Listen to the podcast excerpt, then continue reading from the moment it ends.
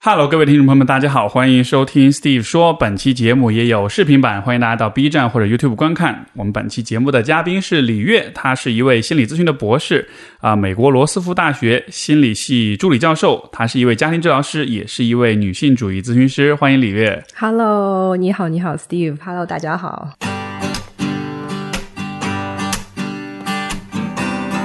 欢迎收听 Steve 说，和我一起拓展意识边界。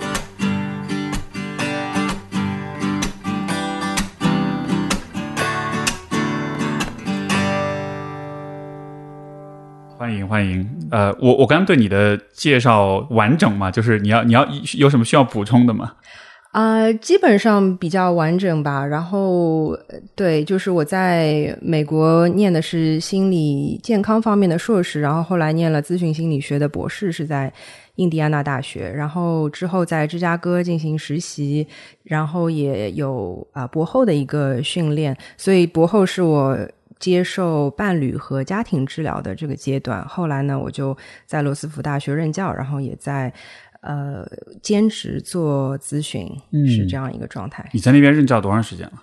现在刚满两年，对、啊我是二零二零年，就是疫情期间毕业的，所以都没有享受到那个现现在有传统的毕业典礼。嗯，现现在有面对面见过你的学生们吗？还是说大家都是在上网课？见过的。嗯呃，其实我任教的时候是二零二一年开始的，然后那个时候是第一个学期恢复面对面线下，啊所以还比较幸运。对，明白明白，都是那都是本科生是吧？不是我主要是教博士生，还有博士生硕士生。对，啊对，OK OK，嗯。在现在在美国学心理学这个专业是一个大家很热门的一个选择吗？我觉得是，尤其是临床心理学，因为我们学校的话，它有本科，然后硕士也是临床咨询方向，然后博士的话是一个临床心理学 PsyD，就是一个心理学博士这样子一个学位。嗯，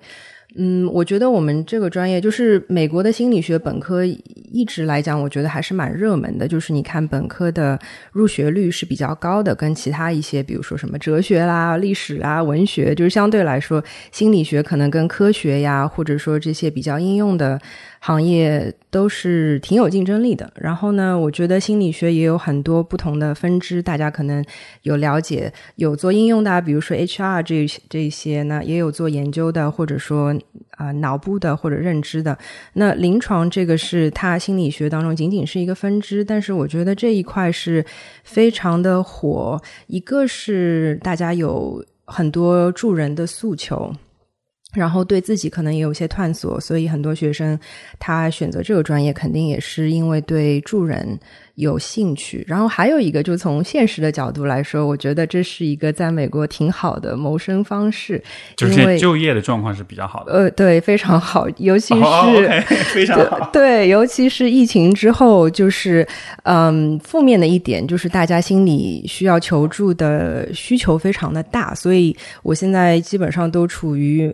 经常都是满的状态，而且要去转借给同事，我都找不到人转借。嗯，然后对，因为我们是一个比较。应用的一个方向，所以不管说是什么样的机构，比如说大家可以通常想到的，那肯定有医院，那还有社区的心理咨询中心，但还有其他很多的场所，比如说大中小学的心理咨询，然后呢，还有监狱系统，还有戒毒所，或者说物质成瘾，那还有进食障碍。所以其实有点类似于护士，就是护士就是一个你到哪里都找得到工作的专业。其实我觉得我们心里也有点往这个趋势发展，就是如果你不在一个机构，你还可以出来私人营业。然后我觉得比较大的一个跟国内的区别就是它是加入保险的，所以是的，对，所以比较能够接触到广大群众。对，就是它的价位来说。是因为国内都是要自己掏钱，所以说能够负担得起这个价格的人，可能他也是整个人口当中一小部分的人。嗯，非常小，我觉得是，对。哎，你说这个倒是勾起了我对这个行业的发展的一个好奇，因为我其实一直都比较关注，就是可能比如说像国内这个行业的发展，或者说在不同国家呃心理这个行业，你也讲到现在心理的这个就业是比较好的哈，我不知道你是否了解国内的呃心理学方面的就业和教育，就你是否有做过这样的对比？因为嗯，我我所感觉到的是，有很多人也想进这个行业，然后也觉得它是一个热门的行业。然后像你说的，疫情之后，对吧？这个心理健康呃这方面的资源的需求一直都是在增长的。但是从实际的就业的这个角度来说，我理解，因为在像在北美，它的整个体系比较健全，有这个呃保险的这种支持，从生存上来说，相对来说，是不是其实会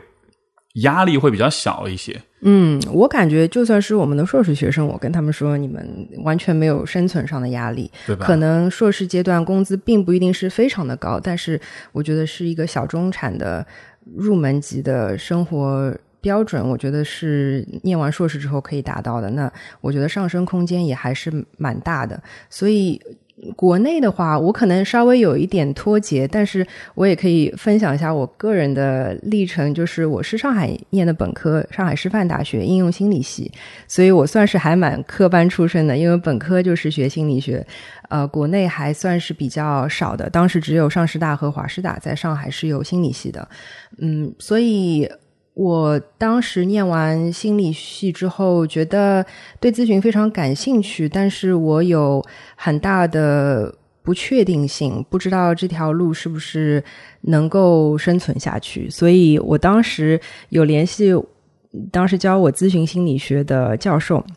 我给他发邮件，我说我现在希望就是能够做一个咨询师，我不知道是什么样的继续学习啊，或者说道路会比较有帮助。结果我的教授跟我说，我给你的推荐是找一份正常的工作，在办公室，等你 有钱了，不追求生计了，你可以把心理咨询去作为一个爱好。所以就觉得让我有点打击，因为我觉得也是一个曲线救国，但是好像有点渺茫的感觉。所以是的，对，这这是哪一？大概是什么时候的事情？二零一二一二年的时候哦，所以一二年的时候也还是这样一个状况。对，而且一二年我大学本科毕业，我其实找了一份所谓的正常的工作，很很无聊，在办公室里。然后我周末的时候会去一个。零零路六百号对面的一个小诊所去接电话，然后做义工，所以当时有了解到国内心理咨询的一个状况。我现在都记得，一个是可能在培训还有伦理方面比较混乱，因为大家可能正式的学习不是非常的多。然后呢，因为国内它的心理咨询收费比较高，而且全是自费，基本上我觉得是比较有钱的。呃，来访者同时来说，问题也比较严重，所以我觉得基本上要满足这两个条件。那可能当然现在不一样，现在我觉得好像年轻人就是白领阶级啊，意识越来越多，可能不是这么严重，也会想要寻求个人成长。但是我当时二零一二年的时候。基本上是这个状况，就是问题蛮严重的。然后，呃，也有来访者一进来就说，比如说我一个一个小时花五百块钱，你几次能给我解决这个问题？是对，所以我觉得这个是我自己的体验。然后后来我在国外基本上待了有。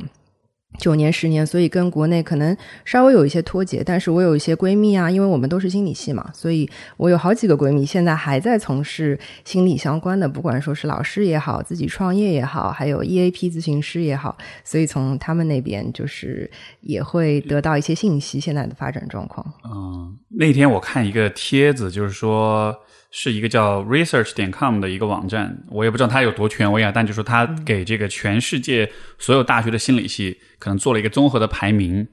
然后呃，这个排名属于中国大学的第一名是香港中文大学还是香港大学？嗯，然后排名是一百九十多位，哇！然后再后面是香港，一个是中文大，一个是港大，第三个是。反正北北师大是第四，但是北师大的排名好像是三百四百名了。嗯，所以我当时看完那个就特别又震惊，但是我也不是特别的意外，因为我一直的感觉是在国内就是心理系、心理行业的整个人才培养的这个水平，其实相对还是还是比较落后的。嗯，因为它确实是从我们历史阶段来说，它可能是最近三四十年才才才开始有了这个方向，对吧？所以，嗯，呃，这个确实也是我觉得挺。呃，大家都说啊，心理系是蓝海，以后对吧？以后有很大的发展。但是我一直都觉得说，人才供给、人才培训这个方面，其实是还是比较落后的。然后他就是有这么多的人，有这么多的需求，但是没有办法同时生产这么培训出这么多的合格的这种专业人士来帮助大家。这个一直是我挺就是算是有点为我们行业 未来有点担忧的一个一个问题。对，完全是这样。我觉得也会给我一些思考，可能会，嗯，讲到我们之后可能会聊到的，就是本土的心理咨询，或者说从女权主义视角的一些心理咨询。我就会在想，在国外的这种训练背景之下，他们的那一种一对一的咨询，是不是适合我们的国情，或者说？啊，为什么我们好像有很多的需求，但是没有办法去填满这个需求？我觉得我也挺希望，比如说能够有啊体制上呢，比如说更多的人能够负负担得起。嗯，我觉得好像也有一个市场。我觉得国内就是美国，如果说心理咨询，包括我们的博士专业，每年都是很多学生申请，因为他们知道最后的就业是比较好的，不能说是大富大贵，但是我觉得作为一个。做有追求的一份事业，同时也能有不错的生活质量，我觉得这是很多人去向往的。但是，我觉得国内可能还没有这个前景在专业上面。那也是因为它的门槛比较高，所以客源量也比较少。嗯，所以对我也会有一些好奇。就比如说，我们的人口基数这么大，就是这种一一对一一次一个小时。长期解决问题的这个方式是不是适合我们这么多人啊？我觉得这也是一个我自己去想的一个问题。是因为平时也会经常遇到，就是可能可能不是学生，可能是比如说有自己的工作的这种白领啊，他想转行。其实有很多人就是想转行，想进入这个行业，嗯，然后但是就你会看到大家都其实很纠结，因为就还是担心。这个能不能养活自己的问题，因为至少在初期的阶段，当年你是那个 要让那个你的老师让你曲线救国，我觉得今天其实对很多人来说依然是如此。就刚刚入行的时候，可能还是至少在收入上是很挑战的。所以，但凡有人问我说，呃，我现在想转行，想进这个专业，我都会问退是吧？我会我会跟他，我会是第一就是你爸妈需不需要你养？如果需要的话，那你得小心。第二就是你有没有一个。比如说，如果你是半路出家，你想要转行，你有没有以足够的经济资源来支撑、来缓冲？嗯，你如果手头没什么存款啊什么的，这事儿我觉得风险就会比较大。对，所以我觉得，其实我也一部分的研究是做职业方面的。我觉得我对职业也蛮有兴趣。其实我觉得有一个概念就是有选择，它也是一种优势。所以在我自己的发展过程当中。我觉得，虽然我是感觉自己是很努力，然后有自己当时的一个大破大立的这个阶段，是有一些突破，但是我觉得也要承认，说我背后是有一些家庭的支持，不管说是情绪上的也好，还是说财力上，呃，我念博士是呃是全奖，但是硕士还是需要家里一些经济上的来源，所以我也觉得，的确职业的选择是。很重要的一个人生议题，嗯，是的，对。然后有这个选择的权利，并不是每个人都有，所以我们有选择的人是幸运的。没错，确实是。对，你在你的学生里面有。呃，是本土学生都为主，对吧？就是有你有接触过来自中国的留学生吗？有，非常非常少，非常少。对啊，所以就是我在念博士的时候，我的奖学金来源就是给本科生教书，所以我在读博的时候教了四年书，就是叫咨询心理学入门，本科级别的。当时我教了四年，可能有接触到四五个中国学生吧，可能一年我会经手。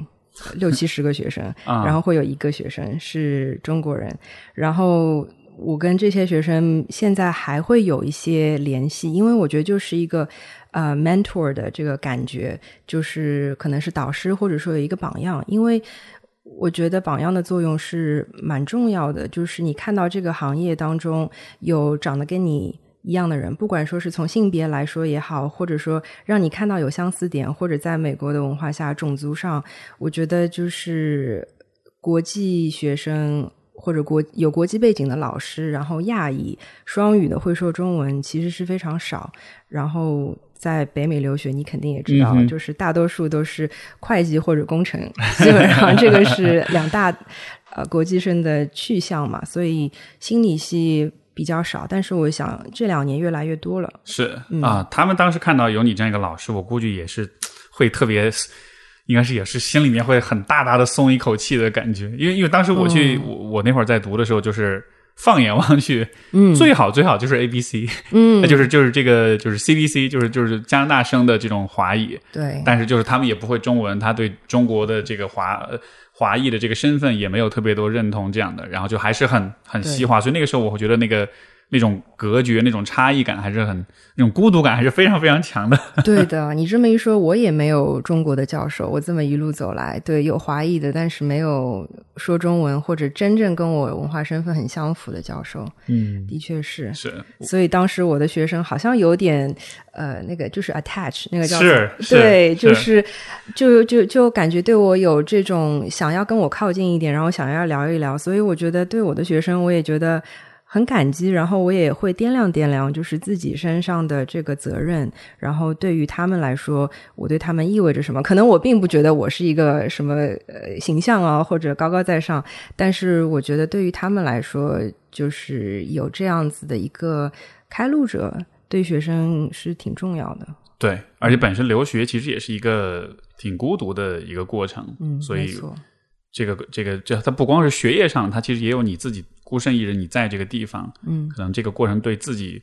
的身份、对自己的未来，包括对自己当下的生活，我觉得还是会有很多的压力，同时也会让你有很多的自我审视。然后这个历程还是，反正我的感觉是还是非常非常孤独的。就哪怕是那会儿，你像我们上学的时候。有这个很多呃学生会的活动啊，华人学生的这种社团啊、组织啊什么的，嗯但那个可能都是大家聚在一起块玩儿。但当你真正回到你自己家里面，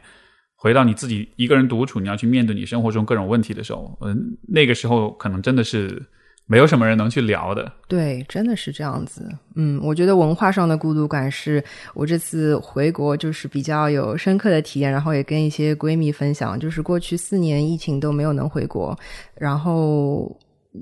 就是这一次回国之后，感觉特别的滋养，就是有文化上那种人和人，或者说跟老朋友之间的连接的感觉。虽然在美国我也待了很多年，然后嗯、呃就是自我暴露一下，就是结婚了，我的老公也是美国人，所以在家里也不能说中文。啊，嗯，然后虽然身边有一些中国的朋友，但是或者说就是不管是什么身份的朋友，但是对我也在想这个问题，就是在文化上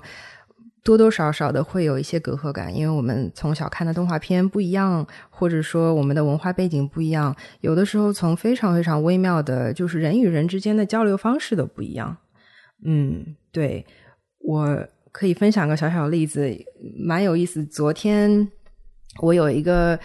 想办一个事儿，然后呢，我就让我一个朋友推荐给我一个专业人士，就是办一个事儿，所以是可能比较商业的关系。然后我就加了他微信，然后我们呃稍微打了个电话，讲了一些。商业上的事，结果他后来发了发给我一个微信，就说：“哎，我刚才看了一下你的朋友圈，感觉你是一个很有意思的人。”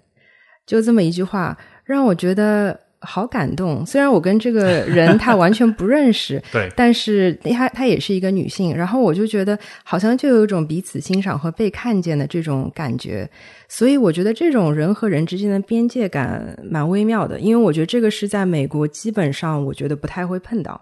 因为我觉得我不知道你有没有体验啊，就是我觉得在北美的这个文化下，大家的边界感是比较清晰的，就是以至于有好有坏，就对就比如说你挣多少钱，这种都是不是都是不能问的，对吧？嗯就更别说其他的个人的信息了。对，就是嗯有的时候会让我觉得跟朋友聊了可能好一会儿，还是在聊一些场面上的东西。可能不知道，我觉得可能国内 也有，但是我觉得就很微妙，就是是不一样。对就可能两个文化之下去靠近彼此的那个方式，对那种路径可能还是有点不同哈。对，在是的，我感觉，可能老美之间，其实我还真不太了解，我还真不知道他们会怎么拉近距离。我感觉更多的是大家一起去从事一个什么活动，嗯一个运动也好，或者一个一个读书会也好，或者怎么有一个共同的活动。对我觉得在好像国内的话，大家拉近距离，可能更多是坐一块儿，可能是还是还是聊天交流对话，而且可能是你。呃这个，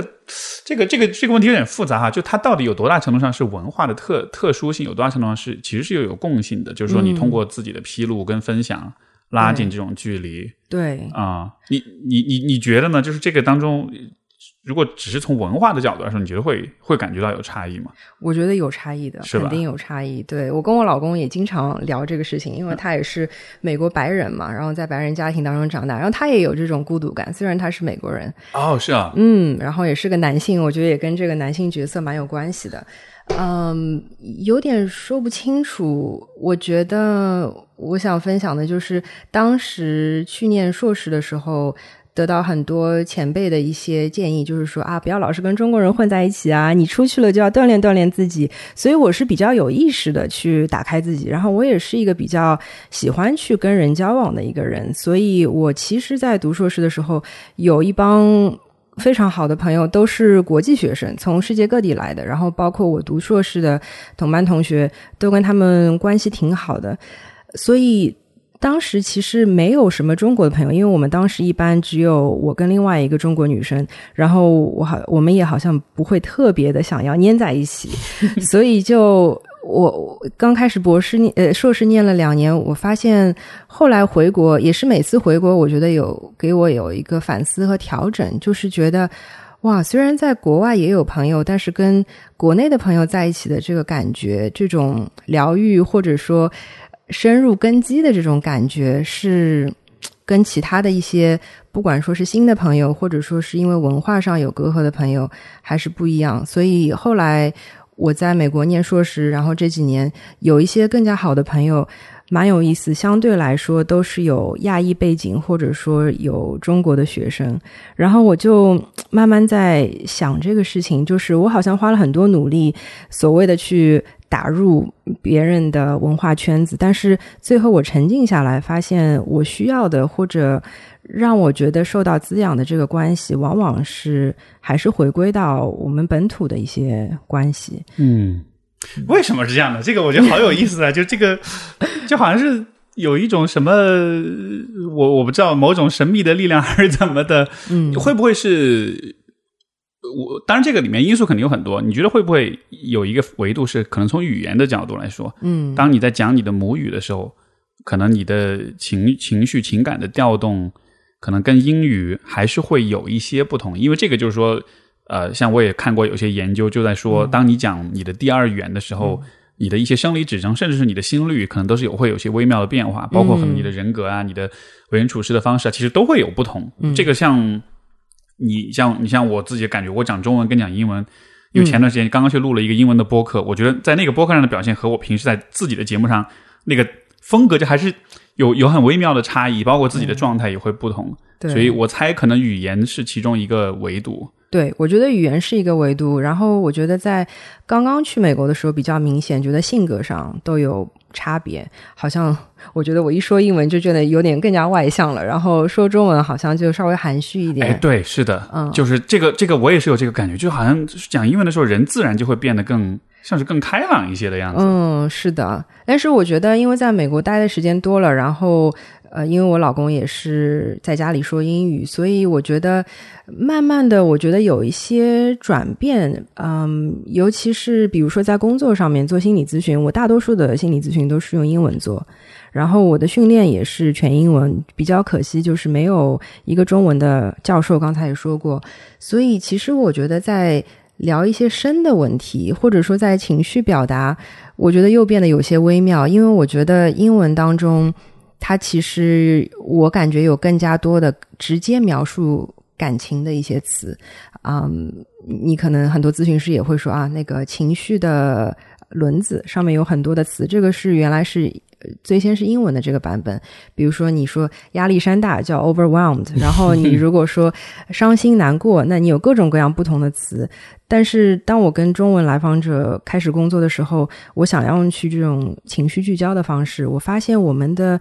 口语词汇有一些贫乏，就是我们的文学当中有很多情绪在，但是日常口语，我发现可能在家庭或者说朋友之间的交流当中，你直接的去表露感情，我的体验上还是非常少的。大家可能通过这种意会啊，或者说幽默呀，或者说是形容的意境的这种方式，是的，啊、就就中文总体确实是更含蓄的一个语言。对，它英文好像是更多的是用一种比较精准的标签化的方式去描述，它是一个描述性很强的语言。对，但好像中文呢，更像是你像你说到意境哈，就是我觉得这个也这个是一个，但也是中文很妙的一个地方。对，它会用一个很简单的画面去传递一些，其实是有点，我觉得是有点有的时候是有点超越语言描述的某些情感。嗯，就是说你没法很准确的把它描述出来。嗯，但是呢，如果你对中文的语境足足够的熟悉，你又能感受到它，就这个是我觉得很有意思的。嗯，对，所以就好像我我我也我也会有这样的感觉，就是当在用中文在对话聊天，有些时候好像确实是呃感知上是能伸进去的，但是你又说不出来。嗯，然后英文是属于你能说的很清楚、很具体，但是呢，因为是我的第二语言，所以我总觉得感觉上没有办法完全的伸进去那种嗯，那种感觉。对，完全是这样子，我觉得很有道理。除了语言上，你因为你也在美国待很长时间，包括你你看你工作啊、受训啊，各种都是英文这样的，那你会怎么去处理你的？我不知道你会存在身份拉扯的问题吗？嗯，就是 一方面是是中国人，你也说你很受到在国内回国来很受到滋养啊什么，所以显然这个身份对你来说是有很对吧？是很重要的部分。但是当你现在的环境又在那边，嗯这个会会是一个担忧，或者会是一个平时让你感到有拉扯感的一个问题吗？对，我觉得，呃，不知道之前有一些，就是有一个人可能说过这样的话，就是你可能到了一个不一样的环境，你才能够更加清楚的认识到自己是谁。就比如说，我之前在国内长大，也不会有非常强烈的这种想法要去说定义，作为一个中国人，他是一个什么意思？因为大家都差不多，都一样。对，但是它像是一个后台程序，就在那儿运行，你不用去管它。对对，然后到了美国之后，会发现自己是一个少数人群，然后怎么去定义它，然后怎么去寻找一种归属感。我觉得从这个过程当中，可能有一个适应期。第一个阶段可能就开始会去比较，我觉得非常正常。发现我自己的存在方式跟美国的存在方式有一些差别，然后自己会去罗列这些差别。就是有一个经典的例子，我觉得每个国际生可能都说过这个事儿，就是你在刚去美国跟别人打问候语的时候，别人说 “How are you”。嗯，然后作为国际生，我们想说，哎，最近好不好，对吧？那我就开始呃打开闸门说，哎呀，我今天怎么样？这个礼拜怎么样？但其实时间长了之后，你发现它这个应该运行的程序方式是 How are you？另一个人说。Oh, pretty good. How are you? 然后那个人也说 Oh, pretty good. 然后这个就结束了。然后你就发现你是一个有点傻的那个人，在那边敞开心扉的跟别人说你最近怎么样。嗯，所以这是一个这样的例子有很多很多。是是，嗯哎，这个如果在中文里哈，哎，你最近好吗？啊，挺好的，挺好的，你呢？啊，我也挺好的。然后，但是这个就会让人觉得有点疏远，对对吧？就会觉得是是怎么的？咱们俩不亲近吗？你你这么敷衍我吗？就有点那种对感觉。对，我觉得中文里可能你说还好吗？我可能至少要。给你一两句说，哎呀，还行吧，呃，工作嘛也还行，就是你可能不会一下展开，但是你也会稍微留一点话头，这样。嗯但英文的话，我觉得比较呃程序化的，就是你好吗？挺好的，你好吗？我也挺好。然后你就想说，这个有什么意义？为什么要问？如果你根本不关心的话，你为什么要问这个话？所以我觉得，对，在英语的交流过程当中，让我感受到有这种知识化比较多。嗯，是。那后后来你的呃这个这种适应会有不同的变化吗？因为我这个背后我问的原因是在于呃我在想有关身份的问题。嗯因为当时现在我们聊的是作为华裔你在美国的身份，但是我背后一个更底层的问题，其实是我一也是一直在思考的，就是身份这件事情对于人到底有多重要？呃，人们似乎都会本能的想要去维系，包括去建设自己的身份，嗯，对吧？但是当你看像你所经历的这种身份遇到拉扯、遇到波动的时候，这个时候带来什么样一些影响，以及从这当中或许我们也可以去探究，就是身份对于人的呃价值和功能到底是在什么地方。嗯，对，所以对，啊、我觉得这是一个蛮深的一个问题，是一个挺好的问题。嗯，我觉得就沿着我刚才的说吧，我觉得我在国外的身份让我有一个重新认识自己和寻找自己的这个过程。比如说，刚开始在国外头几年的时候，别人可能会把我归于呃是亚裔，那有些 A B C，然后我就觉得我跟 A B C 好像有一个蛮大的距离，因为我觉得他们的家族史、他们的成长体验和生活经历其实跟我完全是不一样。但是从长相上来说，可能白人会比较习惯性的或者盲目的把你们归于同样一个群体，所以开始的好几年我。一直觉得对我来说比较凸显的一个身份是国际学生，我觉得这个是最最能够体现我，嗯，我自己生活状态的一个身份。然后后来的话，我觉得因为我在美国时间后来慢慢长了之后，我觉得我好像跟亚裔这个身份更加多了一些融合，因为我觉得。我的自己的个人历史好像也跟在国外或者说在美国本土的这个文化有了更加多的连结，所以现在比如说别人说你是 Asian American，就是亚裔美国人，当然，这个到底是不是美国人，它不一定是一个法律上的定义，它可以是一个情感上的定义。我会觉得我也可以认同这个是我的一个身份，因为作为一个。呃，亚裔美国人的这个身份，它可以包括移民，它可以包括本土的，它可以包括各种。其实讲回到这个身份的问题，我觉得首先这是一个蛮西方的概念。我记得我第一次理解到身份这个是在本科的时候，心理学就讲 identity，就是身份这个东西。我觉得好像之前都没有特别的去想这个身份。嗯，它到底是一个什么意思？所以我觉得它是一个来自于西方的概念。然后呢，当我去想的更加多了之后，我觉得我们每个人都的确是需要有一种身份感。那身份感它给我们带来一种归属感，让我们觉得我们不是孤单的在这个世界上，然后也更加容易去寻找一些群体。嗯，然后呢，好像这个身份背后，像你刚才讲的，似乎是包含了一种呃，大家共享的、我们共有的、共同经历过的一些体验。像你说，你开始去，你更多是认为自己是留学生，但是时间久了，当你作为一个在美国生活的亚裔，这一个部分的经历，其实好像也能让你去更融合到，就是呃。亚裔美国人这个身份里面去，因为那个，因为那个体验的积累，它似乎也会让你的身份的边界会有些变化。对，所以好像当我们在说身份的时候，似乎也是在说，就是我们之间是有一些我们都懂、我们都体会过的一些大致相似的一些人生体验的样子。是的，是的。其实，在心理学的文化语境下，说 identity，它的一个或者说 cultural identity 文化身份，它的一个定义就是。在某种人生经历上，或者也可以是兴趣爱好，或者说是体验上有一些相似点，嗯，比如说离婚家庭，它也可以是一个文化身份；那或者说留学，它也是一个文化身份，包括性别呀、种族这一些。嗯，你觉得如果人在一个假想情况之下，如果人没有任何的身份，会发生什么？我好像看过有一些心理学家还有社会学家讲过这个事情，就是身份对于人的一个作用。我觉得，其实，在传统社会当中，可能想到我们中国古代呀，或者说是传统的家庭当中，其实有一个固定的身份角色，给我们带来一种安全感。就是中国人，我们讲“父父臣臣，君君子子”，对吧？你是什么角色，你就做什么事情。所以它给我们带来一种安定的感觉、可控感，然后也有这个归属感。刚才说了，但是像是有一个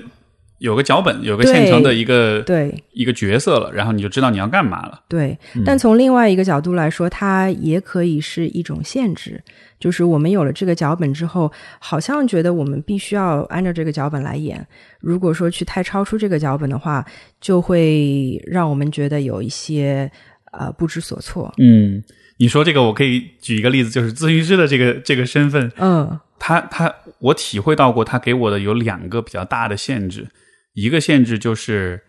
呃，因为我之前参加过一些那种就是脱口秀喜剧演员，嗯他们的一些活动，包括录的一些节目，然后你，然后我会发现，在这样的对话之下，大家都在搞笑，大家都在彼此毒舌彼此啊，在嗯在在嘲讽彼此。但那个时候，我会发现我非常非常的割裂，因为从专业的角度，如果说到精神健康的问题，这不这不是一个应该拿来开玩笑的问题。对，但是另一方面，你又很想要和他们一起去相互的调侃，所以它就意味着有些时候你需要去开一些可能有点 mean 的一些玩笑。对，但就非常非常拉扯，所以那个时候我就觉得，天哪，我这个身份实在太限制我了。嗯然后还有一个就是，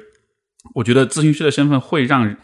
会让我很难去表达我的攻击性。嗯对，包括这个，以前我的节目里也说过，我以前小时候其实是一个特别爱骂脏话的人，嗯，然后但是我后来 做了出来。做了做了咨询师之后就。就就就这个部分就它依然在，但它很难很难，就是能够被释放出来，嗯对吧？但我的就是只举个例子说，哪怕是咨询师的身份，他、嗯他对人就像你说，他对人的言行依然也是有限制。它一方面带来认同，带来自信，带来某种安全感，嗯包括也带来社会的认同。但另一方面，呃，它好像确实是有这样的限制性在里面的。对，所以就所以这个我也这是为什么我对身份这件事情非常的。呃，我觉得非常有意思的地方，它像是一个不断拉扯的过程。嗯你又想要突破它，但同时好像在某种程度上你又需要它，对，这个矛这个关系就非常矛盾。的确是这样。我觉得你说的非常好。我觉得让我们这个世界越来越复杂化，然后多元化，然后也有很多互相的这些交流。所以我觉得，也非常大的程度上打破了传统社会它的一种角色限制，所以就会在这个当中造成很多的拉扯。比如说，像我作为一个。国际之前是国际学生，现在是有海外背景，在美国教书的一个华人，我觉得让我拉扯的一个部分就是家在哪里，或者说根在哪里，或者说我未来要去哪里。我觉得这个是作为有留学背景或者背井离乡的一些人吧，可能。都也许会有这些体会，因为你的心或者说你的灵魂，嗯已经去到了不同的地方。所以我那天也在跟一个朋友说，我们这样的人就是灵魂散落在各地，你也捡不回来。这就是一个可能是贯穿整个人生的一个主题。那有的时候也会非常痛苦，我觉得当中有很多哀悼的过程。就比如说我在呃美国的时候，呃我。还有一个情景，可能可以给大家代入一下，就是可能是两年前，反正我早上去上班，然后就在，呃，那天早上在地铁上，我就想听个周杰伦的歌，然后我就听了周杰伦的歌，啊然后我在地铁上，我就看着这些美国人，我就有这种感觉，我想没有人能够懂我现在的感觉。嗯是多么的孤独。但是如果说我在上海的地铁上，我比如说听周杰伦的歌，我跟我比如说把这个歌公放出来，或者说我跟旁边的朋友说，哎，我在听周杰伦的什么什么歌，他说，哎呀，这个歌对吧？大家都有这种很自动的感觉。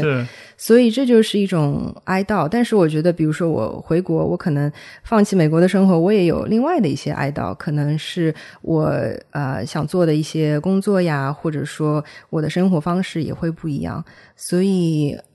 有的时候，当我们有这种痛苦的时候，就会想说，哎，我怎么把这个问题给解决掉？是，嗯，但其实时间长了，我觉得这也是做咨询师给我的一个体会，就是呃有的时候它只是一个去修炼的过程，而不是去呃呃去去修完的一个过程。所以我觉得它可能是呃背后的背景是我们世界开放、世界交流的这样子的一个现实，大家各种的流动。嗯所以其实对我们原本的在家庭也好，在社会当中的身份都有一些打破。然后呢，但是可能原本的家庭和社会又给我们一些教条或者说限制，说你应该怎么怎么样。所以我觉得好多人都在这样子的拉扯当中。没错，你刚才说这个，我有好多就是共鸣，就是呃，一一个就是说，你说这个听周杰伦那一幕哈，然后这样的一个比较，我其实会想到以前可能当我相对还是比较年轻、比较单纯的阶段，那个时候我对身份的发展会有一种想象，是我足够走出去，我足够融入到这个世界当中，然后呢，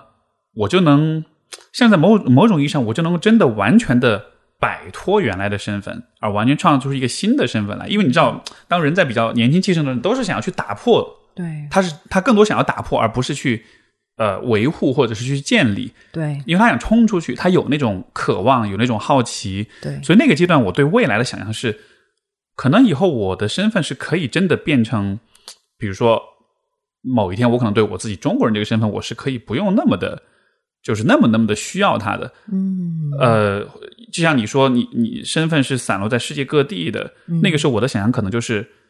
有可能那就是。我能接受的一个我很满意的一个状态，我就是要做一个地球村的村民。然后我我甚至说我不需要一个固定的身份，我可以打破这种国界，像这个约翰列侬唱的，对吧？就没有国家，没有国界这样的。对。然后就我会想象那是一个像是一个这个旅程的终极的一个状态。但是现在就是越长大了之后，越发现完全做不到。现在就是就像你说的，就是你你你就能再融入那个生活，你听到那些歌，你回忆到某些东西，然后你再和当下这个环境一做对比，你发现天哪，就是完全做不到。就是好像有一个部分是你怎么你都你这一辈子你可能都很难很难完全的就忘掉它，或者说对，就是完全的去和他做一个这个这个这个叫什么，就是一个。一个切割的，它会永远像是永远会在你的心里面一样。对对，我觉得真的我也挺有体会的。我觉得这个就是带来很多我们做人，它是一个什么意义，或者说存在是一种什么样的感觉。有的时候我们想法或者脑子认知或者思维带我们去的地方，跟这个感受还有。嗯，不管是情绪还是从灵的这个层面，有这种可能超越自然的这种感受，我觉得会有比较大的区别。我觉得我年轻的时候好像跟你还蛮像的，就 是会去自己旅行啊，然后会去住呃沙发客呀，然后觉得我自己干什么都行，比如说融入美国的社会。我觉得就是在学校里面压抑久了，大家都需要一个反抗的过程。对，是的，然后。所以我觉得也会让我去思考，就是我们作为一个人，我们生存到底需要的是什么？从精神层面来说，然后在人生当中真正重要的是什么样的一些东西？那可能从我自己的人生体验，还有我的专业背景啊，我会说我是人本主义啊女权主义的咨询师。但是我觉得还有一个从理论方面给我带来很大启发的，就是啊依恋理论。嗯，所以有很多的，我看很多的问题，可能从依恋的角度去看待，啊，可能你或者听众也会有一些熟悉，但是我觉得这个是让我觉得蛮有启发的，就是我们作为一个其实灵长类动物，嗯，大家可能比较熟知啊，这个心理学测验就是呃实验，以前呃会在一个小猩猩上。做实验，然后呢，一群小星星，他们都是刚刚出生的宝宝。然后呢，一群小星星，它有这个嗯呃铁丝妈妈，然后它的妈妈是一个铁丝网。然后呢，另外一个小星星，另外一群呢，它有一个铁丝。往妈妈上面罩了一层绒布，就是摸上去来说很舒服。所以这个实验反复的就去证明，刚刚出生的小猩猩它就会去呃追求这个绒布妈妈，然后这两个妈妈她都会给它提供食物呀、水呀这些东西，所以基本生存是能够得到满足的。所以我觉得从这个角度，我们作为灵长类动物，比较高级的灵长类动物，我们觉得我们需要的呃，好像是一些。比较客观的、实际的东西，比如说钱呀、成家立业啊，或者说呃社会身份呐，有一个工作，或者说房子呀、车子呀，这些可以量化的、可以看到的东西。但是我觉得很大程度上忽略了我们非常本能的，嗯，精神上、情绪上的一个需求，就是呃呃切肤之暖或者切肤之痛，是它是在身体层面的。然后还有这个情绪，比如说我那天我爸接我从飞机场下飞机，然后我就冲到我们家附近那个小小小餐馆去吃吃碗豆腐花，然后就是那种烟火气，油条呀、嗯大饼啊，然后我可以跟比如说我的美国朋友去描述哇，我们这个中国的食物多好吃，我可以给他拍个照片或者录个视频，但是我内心的这个体验。是我觉得很大程度上连文字和语言都没办法描述，它可以接近那个体验，没错，但是我们的体验只有我们自己身体里面才知道。就好像是那种很让你很熟悉、很亲切的东西，那种你从小到大都一直体验的东西，它跟你之间形成的那种关系、那种依恋，这个东西就好像它是非常持久的。所以你刚才用到一个词，你说哀悼，其实这个词还蛮戳我的，因为就就我们很多很熟悉的东西，我们告别或者它不复存在。然后你需要有在心理上是会感到难过，是会有这种哀悼的这种情绪。如果从这个角度上，你会不会觉得，因为咱们是同一同一同一代的人，你会不会觉得我们这一代人，我不知道其他，比如现在年轻人怎么，但是我觉得我们这一代人在整个成长的历程中，其实是有很怎么说呢？说的说的夸张，是很是很有悲剧性的，因为我们小时候的长生长的环境，然后我们所熟悉的很多的事物，你像比如我的小时候，我出生，包括我在初中以前居住的环境，现在完全都没有了。就你完全没法回去。它周围你熟悉的什么餐厅也好，或者是任何的店铺也好，甚至那个街道，它的面貌可能都完全不同了。因为刚好我们这代是经历了一个很迅速发展的一个过程，对吧？从八十年代出生到九十年代经济开始腾飞，到两千年之后这个迅速的城市化，然后人口迁徙。就是我们跟我们的故乡、跟我们的出生儿时的那个环境是有一个，反正我是觉得 一直我我隐心里面隐隐隐约约一直是有这样很大的一个哀伤的，就是这一切都不复存在了。嗯，包括我回老家的时候，我也试着去回去去看这些地方，也能找到一些熟悉的影子，包括我小时候的书啊、玩具啊，也试图去保留它们，就好像是有点想要保留那些记忆。嗯，但是这种哀伤的感觉，我觉得还是非常就是无法无法回避的。对，我觉得哀伤可能是我觉得在我的工作当中，我跟我的同事就会说，其实这些什么样的一些人际议题，到最后就是两个字：哀伤，或者英文一个字就是 grief。对，它有各种各样的 grief 啊、我会跟我的来访者说，呃，其实哀伤它的概念非常宽泛，我们。可能刚开始提到哀伤，会提到就是亲人去世呀，这是面对死亡的一个哀伤，它是比较具体的。然后，其实我们在生活当中，我觉得活着本来就是一个跟哀伤去互动和处理的这个过程，因为生生活当中有很多，比如说我们以为会发生的事，但没有发生；我们以为会有的关系，可能跟父母也好，或者跟其他的以前的恋人也好，曾经觉得可以有的一些东西没有发生，或者以后也不可能发生，嗯，永远不可能解决。所以，这个我倒没想过，就是我们可以跟没有发生的事情也会有哀伤对啊。对，可以，嗯，那个词叫什么？我有点，我有点忘了，嗯。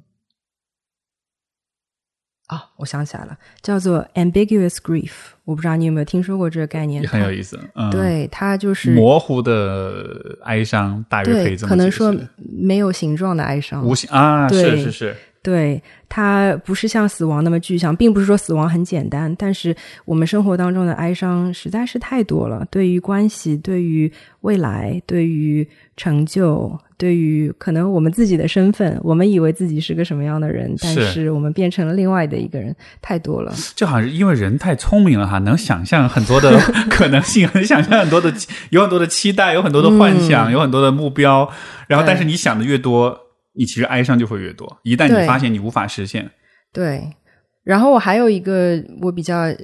让我觉得有触动的一句话，嗯，英文叫做 “Grief is the price we pay for love”。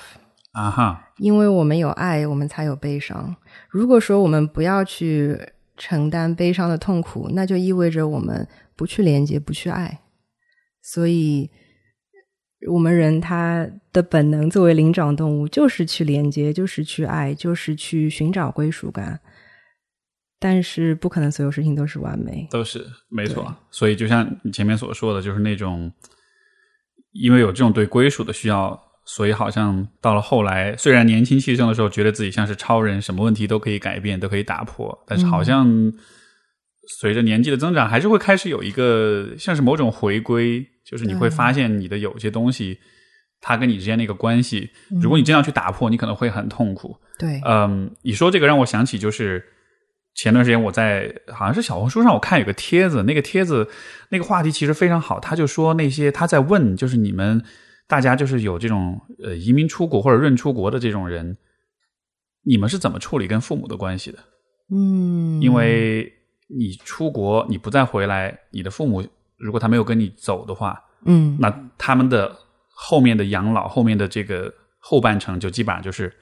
你们可能偶尔去看一下他们，但是基本上你不可能陪在他们身边了。那这个关系你们是怎么处理的？对。然后评论区就有很多人都在讲啊，我当时看我觉得非常戳，因为就是就是充满了哀伤，充满了遗憾，充满了无奈，因为这个确实很难两全。你不能，你没办法把父母接出去，他们不喜欢那边的生活，对他们想留在国内，但是你自己有你的生活的向往跟期待。跟想法，所以这种时候就就是一个不得不做的一个取舍啊！我当时看那个贴就嗯特别戳心。对，是的，嗯，我觉得这个事情也是我可能前几年开始，好像觉得自己想要追求的事业也好，好像也有些眉目了，然后就开始去更加沉浸在存在呀，或者说人生的这些。话题当中，可能二十五岁之前比较重视的是我自己的追求，然后慢慢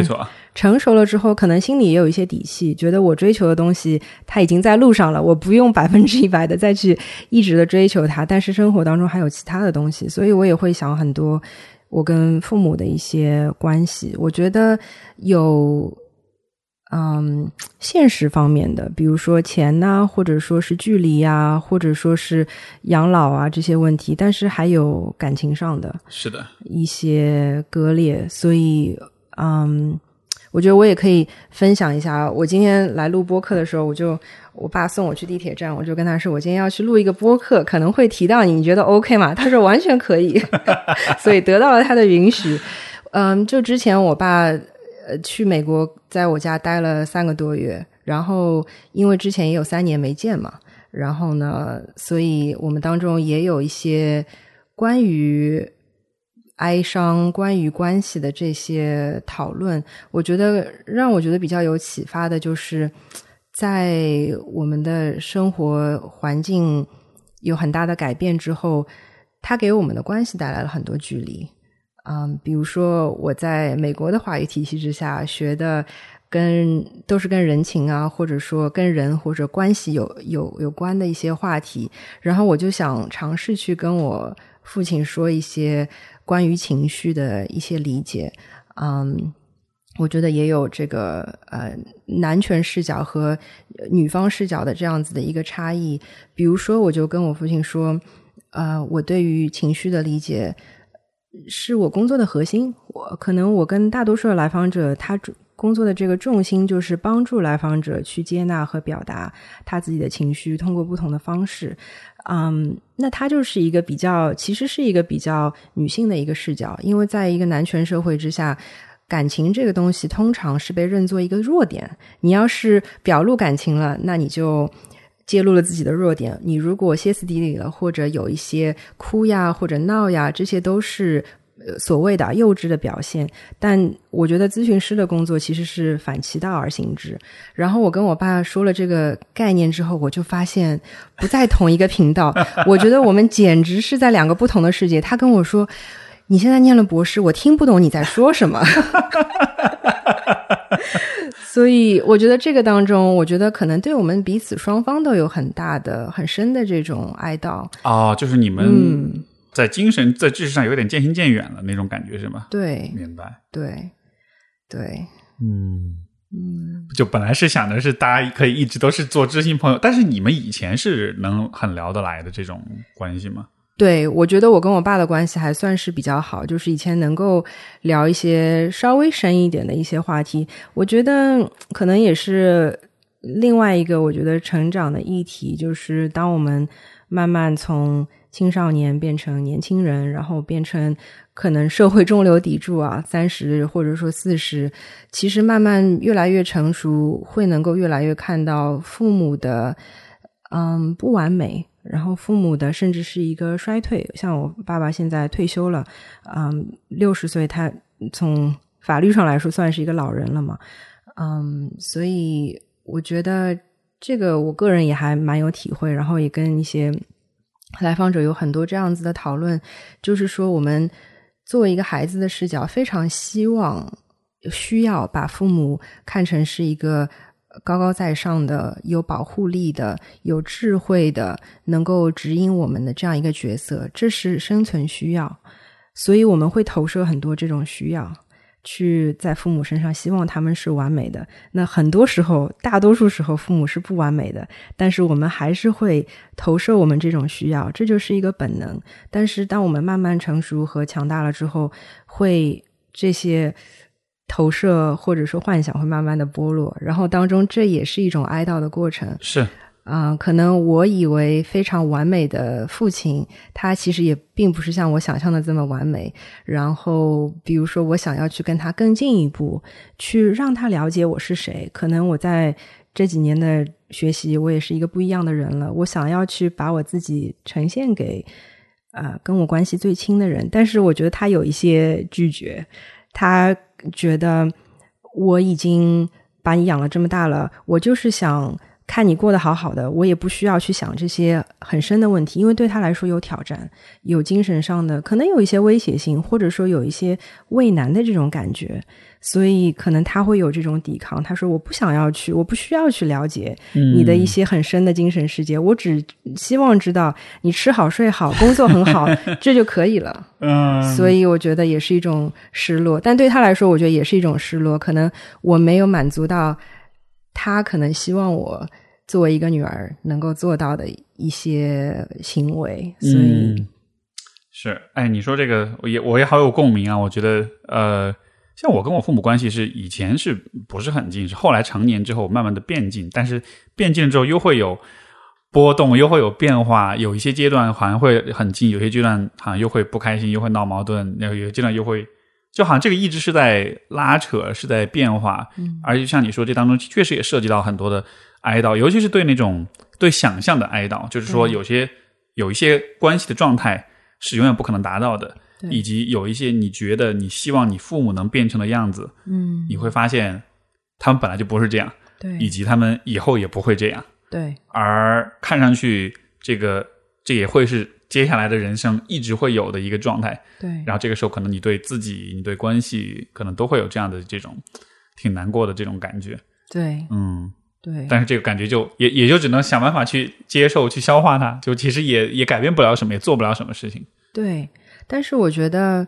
保持和嗯去。呃，度这些这些情感，这个本身它就是人生的过程，它是有意义的。当然，我觉得说起来容易，做起来真的是非常难。对我还想分享一个，就是我是怎么样可能去用很困难的方式去学到这个事情。就是我在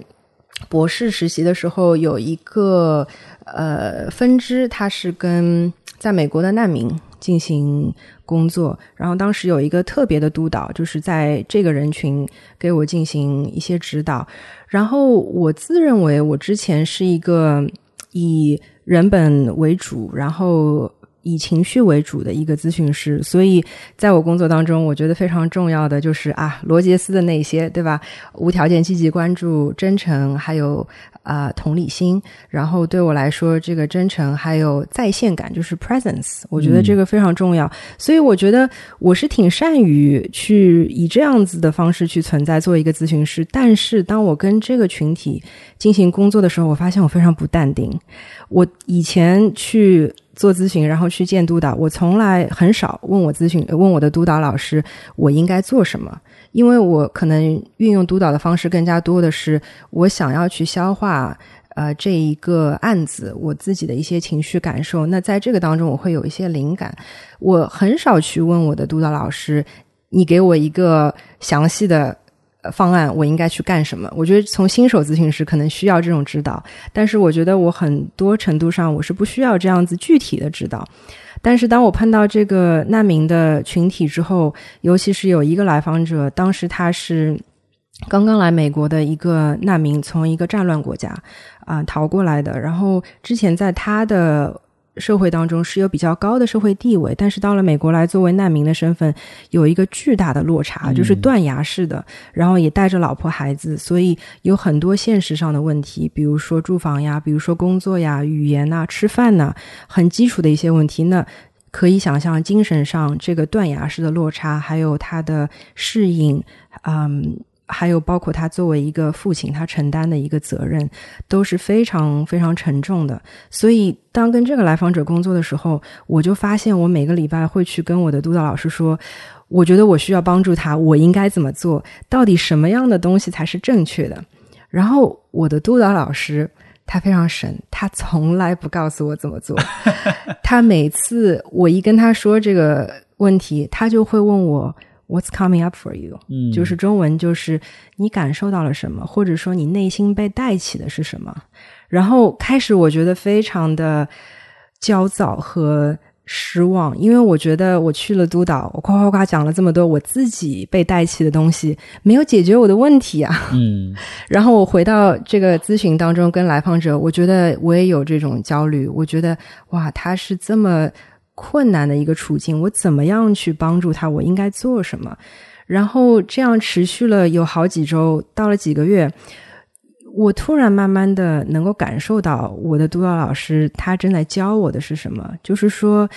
其实这个来访者就像人生一样，我们大多数的情绪和问题，它不是用来解决的，它是用来去消化，或者说用中国人的话来说，去度，就是这样子的一个。一个形式，然后当然并不是说来访者他实际的这些需求不重要，因为我们当时有一个团队，他也有可能社工呀或者律师会去协助他解决一些生存上的一些问题。然后作为我心理工作者，他的一个角色，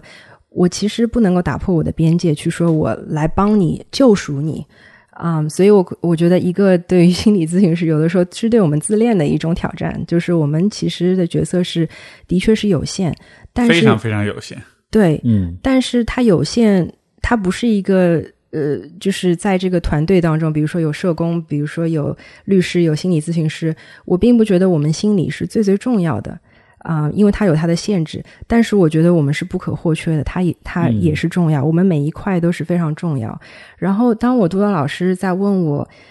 你在带起了什么的时候，我发现我其实让我不淡定的是我自己无法消化的一些情绪，比如说一个就是绝望感啊，我自己的人生经历当中，我没有经历过流离失所，我没有经历过断崖式的这样子的失去，嗯，所以。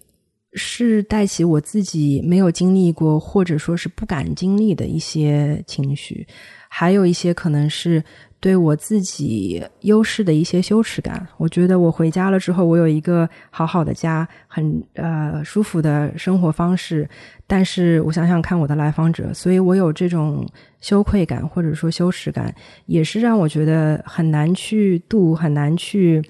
啊，沉静下来的，嗯，然后还有对自我的怀疑，我就觉得我是不是在帮到这个人？然后我的督导又问了我一句话，他说：“如果我们只是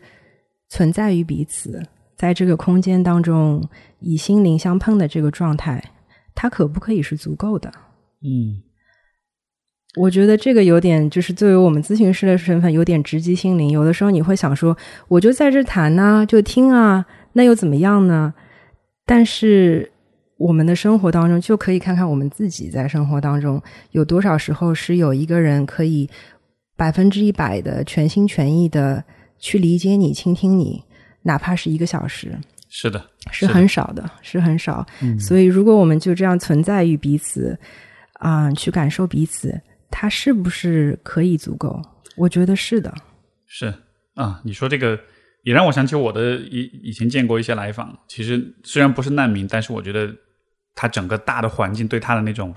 限制跟伤害，我觉得我觉得一定程度上其实是就至少给我带来的反应是非常类似的，像你刚才讲到的那种绝望跟无能为力，对自己的那种羞耻。呃，我我我看这个问题的方式是说，像这样的人，他处在这样的绝望的情况之下，呃，我也认同你讲的，就是那种那种存在，那种 presence 是非常重要的，因为你找任何一个人去面对、去触碰这种绝望感，其实都会非常难受。对，但是这也就意味着很多人是不因为自己难受，所以他是不愿意去触碰这个人的绝望感的。对，所以我感觉我的那种角色就是，虽然我现在也很难受，我现在听了这些，我也觉得很无力、很绝望，对，但是我我我为了让你觉得你不是一个人，那我也得扛住这个感觉，对，然后 就一直去面对，去跟你一起去面对。对，就像你说，我觉得这确实就是足够的，因为这确实是在这种情况之下，我我觉得人一个人能为另一个人做的可能最好的最好的事情了。对，对，因为可能大多数人的反应就是啊，就不要听，就或者逃走，对，或者说我大概听一听，然后敷衍一下。对，对，但是咨询师好像就是完全是把自己敞开的，对全全然的投入进去的。对，是很有挑战性。我不知道，就是在美国很知名的一个社工，他叫 Brene Brown，你肯定听说过。脆弱的力量。对，嗯然后他有一个很经典的短视频，他就是说，呃，共情跟同情有什么区别？可能很多人都看过啊，你可以搜一下，它有一个小动画，然后它讲的就是一个共情，就是一个人在谷底的时候，同情就是一个人在。上面说啊，你这下面很阴暗吧？哎呀，好可怜哦，这样子。但是共情是有一个小梯子，你爬到他的这个谷底，然后说我跟你一起坐一会儿，没错，啊、你不是一个人，这是需要很大的一些力量和勇气。我觉得这个是，嗯、我在咨询当中学到最有力量的东西之一吧。嗯，然后对我，我觉得需要自己带入，因为他还说的一点就是，当我们跟别人共情的时候，可能来访者或者说你的亲近的人，他感受到的是伤痛也好、绝望也好，或者说是愤怒也好，我们要去共情，就是要把我们自己内心的那个部分拿出来跟他分享。所以我想一想，当我的来访者觉得这么绝望的时候，我没有跟他同样的感受，呃，生活经验方面，但是我也有绝望过的时候，也有非常绝望的时候。所以我觉得，其实，在我的工作当中，我跟每个来访者尝试是用这种呃心灵的方式去存在，也就是说，我跟他们的人生体验或者说文化身份非常的不同，但是他们说的这些核心的体验，我能从每一个来访者身上看到一点点我自己，绝望也好，对自我的怀疑也好，或者说是哀伤也好，或者说是困顿、愤怒，我觉得我们每个人可能，如果说能够去有勇气去打开这个部分，每个人都有。嗯，你刚才说这个，让我有了一个我觉得还有点浪漫的一个念头，就是你前面不是说，你说我们就是呃，随着流动，我们到了世界各个地方，我们都散落在各处嘛。我觉得在这个在情感的意义上说，我们能在每个人身上看到一点我们自己，就好像是我们自己也是、嗯也是散落在其他的人心中的。然后我们嗯如果跟每一个人都足够的连接跟亲近，你也会发现，就是这样一种我们在彼此在映射、彼此在反应，让人在在彼此身上看见自己的那个部分一样。嗯，嗯，就刚才说的都好感动，我都觉得有点想，对，眼睛有点湿湿的。嗯嗯哎，有呃有一个话题也是之前就是也想跟你聊的，因为你也讲说你自己是一个嗯女性主义咨询师，嗯然后确实女性主义啊、呃这个也是其实也是作为一个咨询的流派是存在的。对呃，在国内好像不是特别的特别多，对，现在慢慢起来了，慢慢起来，但其实它显然 相比于精分 CBT，它肯定是非常非常边缘化的。对但是我觉得还蛮好奇的，对，这是一个什么样的流派？它的就你能跟大家科普一下吗？对，我觉得我想跟为女性主义证明一下，就是它的核心，我觉得是非常有意思。我觉得其实跟我们刚才谈话都非常非常的相关。它的核心是关于人与人之间的关系，然后具体来讲是关于权力关系啊、啊谁有权利，谁在谁在上，谁在下，所以它的一个核心，它的起源是女性主义运动。那从欧美的这个角度来讲，最开始的女权主义运动是为女性争取投票权，因为以前在美国最初的时候，只有白人男性能够投票，那黑人是不能投票的，女性也是不能投票的，所以这个是第一波的女性主义浪潮。然后第二波是在二战之后，嗯，之前女性通常是。在家在主内的呃不会去进入到职场上，但是因为二战之后，大多数的男性可能就是去了战场或者怎么样，所以需要女性加入到职场上来，所以这是第二波女权主义运动。然后它的起源虽然是跟女性有关，但是我觉得女性主义它并不是说只关注于女性问题，它关注的是社会的分成。他关注的是谁在上，谁在下，然后这样子的上下关系，或者说主导和劣势的这个关系，对我们产生了一些什么影响？嗯，我打个比方，就是在呃美国的话语体系之下，也有种族的问题，它其实就是一个比较，你可以说系统化的，或者说女权主义的视角去看它呢。白人在上，对社会有一个主导，其他的有色人种在下，嗯，有一些。不公正的一些待遇，然后我觉得女性主义疗法在心理学的话，给我们带来的是一个系统性的视角。我觉得我们平时呃传统流派，不管说是精分 CBT，包括人本主义，它其实都是一个比较以个人为中心的，可能反映了西方哲学的一个偏见，就是说个人至上。嗯，所以精分，嗯，当然我可能是简短，把它过于简化了。但是它的主旨就是可能对我自己的精神世界也好，或者行为认知也好，或者说对我自己生长的动力进行一个挖掘，这就是精分 CBT 和人本嘛。但是比较少去直接的谈到呃环境对于人的一个影响。所以我觉得女权主义视角它其实是一个系统的视角。比如说，我现在看到一些来访者，他的呃症状可能是抑郁或者说是焦虑。那从比较传统的角度来说，我们可能会去考量人际关系，会去考量原生家庭。但同时来说，我也会考量他在社会当中的身份，嗯，在上在下。比如说，而且我们身份有不同的维度，比如说在。呃，美国的语境下，它有种族，它有性别，它有性取向，它有社会地位、社会阶级。然后，可能有些身份上我们是在上的，有些身份上我们是在下的。通常来说，我们在下的这个身份对我们的影响是比较大的，因为呃，比如说，当我们认同自己是个有色人种，自自己是一个女性，通常来说。会比较容易的去对这个身份进行一个认同，因为我们觉得，在一个在下的身份当中，会有更加多深刻的体会，就是在下面是一个什么样的感觉。嗯，所以，比如说我跟美国呃白人啊，就像我老公一样，你去问白人，你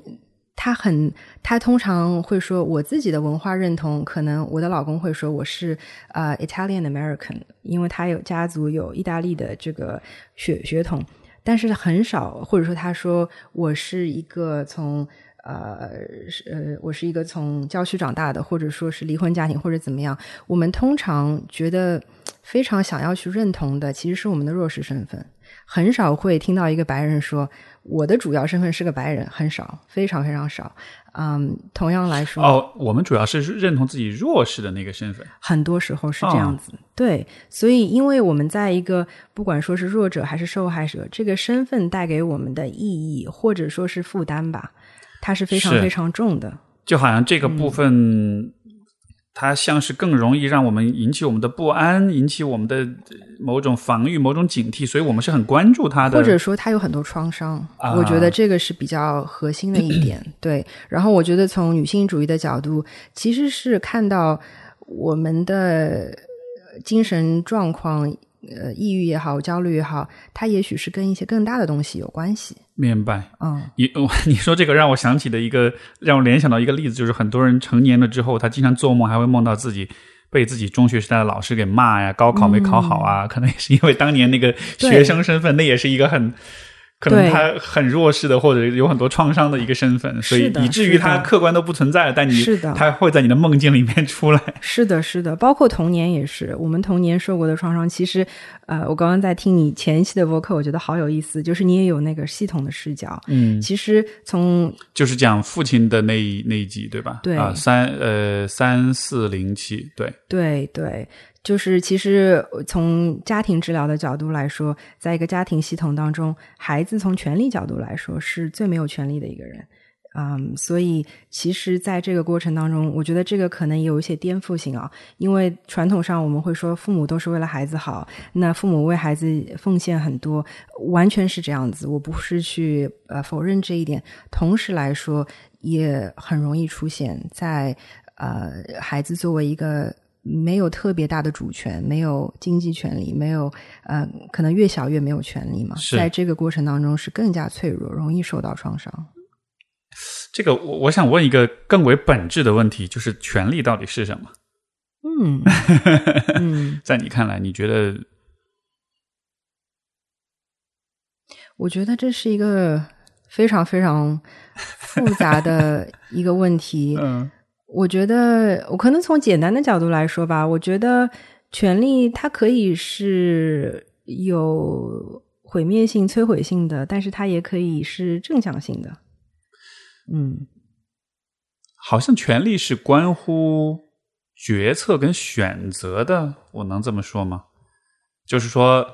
比如说，因为你刚刚提到，就是在家庭里面，孩子是最没有权利的那一方，嗯对吧？因为好像是孩子的大多数决定都是父母来帮你做的，对就谁就谁说了算，对谁来做这个决策。对，因为就好像是说，大家在一起生活，我们面对各种各样的选择，包括说大一点，一个国家，或者是甚至是一个整个人类，我们面对各种各样的选择，然后这个是我们要听谁的，似乎是有这么一个一个一个主导的权利，或者是一个掌控的决策的权利。可以对，我我不知道吧，就是很直觉的感觉是这样的。我觉得有一个问题，可能可能会可以更更加深的思考一下，就是说这个权利是哪儿来的？是谁给的这个权利？嗯，我们可以看到很多的权利关系，它可能是继承的，或者说与生俱来的，或者说它就是定死的。那这样的一些权利，它有一定的固化性。就比如说父母跟孩子的这个权利，孩子并没有选择说我要出生到这个家里来，或者说父母要帮我做这个选择，所以。呃父母的这个权利，它可以说是天生的，或者说是固化的，而且父母掌握这个权利。当然，开明的父母，他可以说，当孩子慢慢大了，到了青春期，我愿意跟你建立一个更加平等的关系。所以，权利代表的是我可以控制这个度。啊、我可以给你放松一点，我可以说邀请你来跟我啊、嗯做一个平等的合作的关系，但是我也可以把这个闸关掉，是说我们就是这样子的关系。没错，但另外一种权利，我觉得是，如果说是在一个团体当中选择了一个领导人，比方说，那可能这个是通过共识去形成的一个权利，所以我觉得这个权利跟呃既定的权利又又有一点不一样，因为它代表的是呃有权人跟呃可能说下面的人他们的关系性质又有了本质的区别。啊、是是挺不一样的，是而且家庭关系中的那个权利，我觉得有一个非常特殊的地方，就是它是与生俱来，以及呃，因为你知道很多人之前都在吐槽说，做父母是不需要像开车上路是要考驾照的，对所以父母在做。在做在为人父母这件事情上，他到底能做到什么程度？这个事儿其实是每个家庭是不一样的，但是家庭父母这个身份又会自动赋予你这样的权利。对就是因为我对就就我觉得，比如说对于一群人的观察哈，在一群人当中，我们一起去做一个什么事儿，然后你会慢慢发现，这一群人当中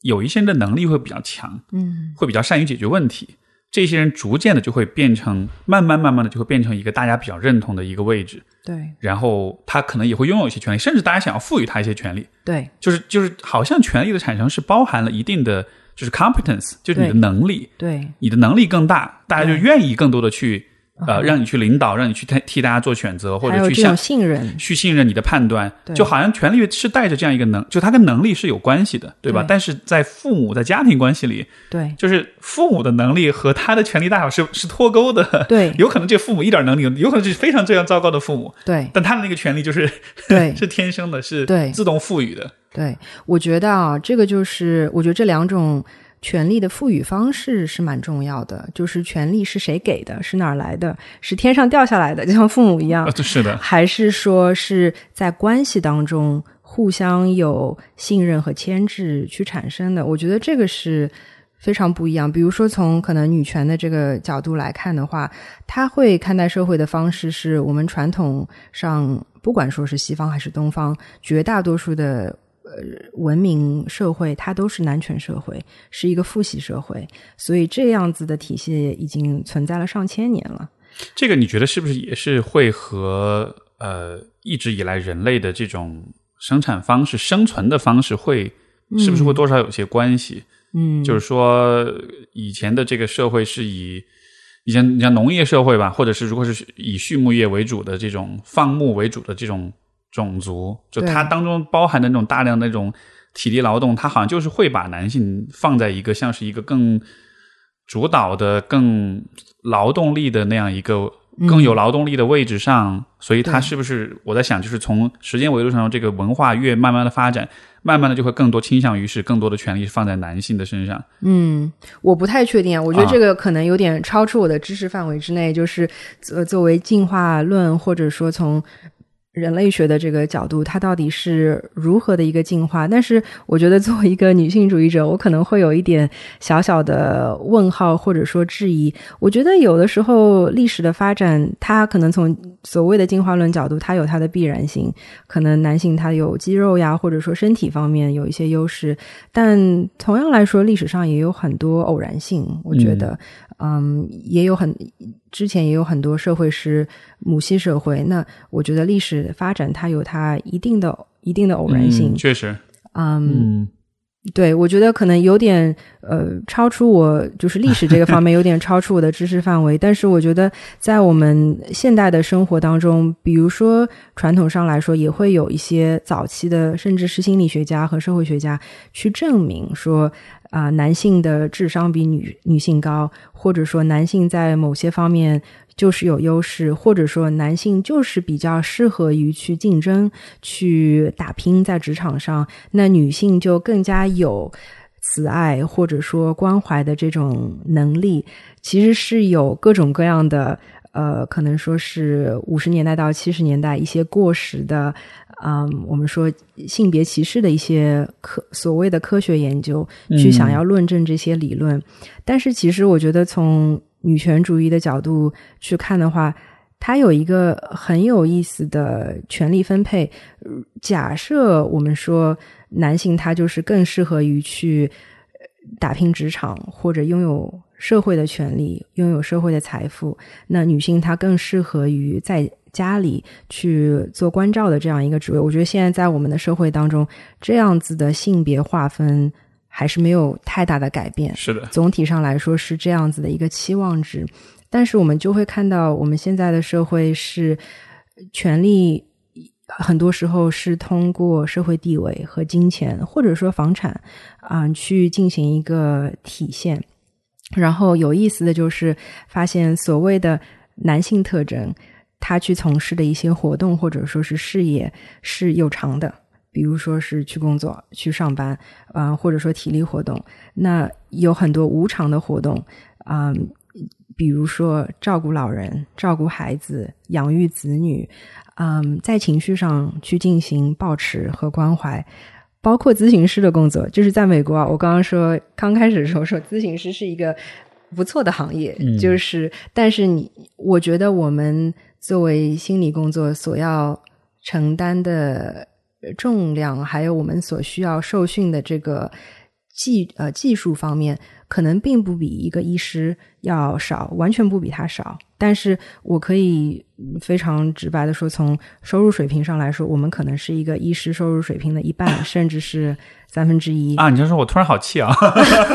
凭什么呀？对，这就是一个事实。所以我觉得，就是可能结合我在职业和性别方面的这两个兴趣，其实会看到一个很有趣的分水岭，就是所谓的跟感情和照顾有关的职业，它通常都是。是低薪的，然后甚至是没有报偿的。你你这个让我就是想起在医疗体系，在国内的医疗体系当中，精神科医师其实对于心理咨询这件事儿是总体的态度，其实是不是那么的瞧得上的那种的，就还是会觉得你们这个是说话聊天儿，对我们这个才是正统的治疗，对，就好像是是有其实是存在一种学术地位、职业地位上的差异的。但是我没有，我以前没有做过这个联系，但就是好像是它当中其实是也从从女权主义的视角，它其实也可以去解释这个现象。对，它其实带这两种职业背后所代表的东西，对，很有意思。对，就是我们对性别角色有一个非黑即白的划分，男性就是要这样这样，然后女性就是要这样这样。我在上女性主义课的时候，就喜欢问我学生这个问题，做一个活动，比如说我们啊去思考一下。你最早接受到的跟性别有关的一个时刻是什么时刻？嗯，当你那个时刻让你觉得哦，我是一个小男孩，或者说我是一个小女孩，是什么样的一个回忆？然后在你贯穿人生当中，你接触到的是什么样的一个信息？然后我们会就会发现，它有一个比较大的分水岭。嗯。对，比如说我小时候非常典型的就是女孩子坐要有坐相啊，穿裙子不能把腿岔开，然后要注意自己的仪态，然后呢，自尊自重非常重要，对，保持处女非常重要，对不对？嗯，然后呢，对于男性来说，我觉得我也听到很多学生，我不知道你自己的一些回忆，可能更加多的是“男儿有泪不轻弹”之类的，或者说呃，鼓励男性去去竞争，或者说去闯荡。我的我我刚才想了一下，因为可能年纪比较大了哈，这个离得比较远，有点不清楚了。但是我能想到的，我觉得好像都是跟军事、跟战争有关系。嗯，因为我小时候是有点军事迷这种的。对，我喜欢，特别喜欢二战史，也特别喜欢各种那会儿订了好多杂志啊，兵器知识、舰船知识什么的。对，但好像是就对这些东西会很痴迷，然后然后那个时候也会注意到，这个好像是一个很男孩的一个事儿。对，就女孩是不会。对，关注这些话题的，对，然后包括战争当中的角色也都是男性，对，几乎没有女性的出现，对，没有女性的 mentor，对对对，所以好像好像这个是一个有点有一点点跟我自己作为男性身份最早的一个记忆。对，我觉得其实当中有很多社会化的一个进程，就是我不知道国内是不是这样，但是美国会说你。刚出生的婴儿就会有一个颜色的区分，女孩是用粉色的布包包起来，然后男孩是用蓝色的布包包起来。而且在美国的语境之下，它还有一个有的时候会有 gender review party，就是你还在怀孕的时候，可能就召集一堆朋友说啊，我们验出来了，我们要庆祝今天到底是男孩还是女孩。所以对于性别的关注，或者说是嗯。呃，就是过分的这个关注是非常非常强的。然后呢，从我们出生这一刻开始，就受到各种各样的信息还有强化。比如说，一个女孩她可能也会对呃大兵啊，或者说部队啊，她也会感兴趣，但是。从行为的角度来说，他会受到一个不一样的强化。比如说，男孩你去玩这个大兵，我小时候我有个哥哥，我就跟他在游泳的时候，我们两个会玩大兵。但是我像我们可能受到的强化非常不一样。对男孩就是说，对你多玩；对女孩可能就说，哎呀，你玩这个干什么？那个洋娃娃，你你可能给他梳梳头呀，或者这一种。所以说，你的兴趣爱好是从潜移默化的过程是被强化的、被鼓励的，还是说？让你去走另外的一条道路，我觉得每个人来说都有一些很微妙的这些信息，慢慢慢慢的去滴水穿石，告诉我们作为女孩是什么一个意思，或者你应该怎么样表现自己，嗯，那延展开来，作为女孩在关系当中应该是怎么样，或者在职业选择。啊，在人生当中是怎么样？我相信作为男孩，他也是一样的，但是我们就会有非常大的一个分差。而且这些强化跟塑造，它是在很多的细节、很多的瞬间，甚至你都意识不到，但它是经历了一个非常非常长时间的一种浸泡，对一种持续不断的浸泡。对你可能都无法想象，就是这些浸泡对你的影响到底有多深。对因为你说这个从性别的角度，可能就是男孩儿女孩儿身份的这种强化。呃，我联想到的是，比如说在家庭关系当中，比如说父母对你，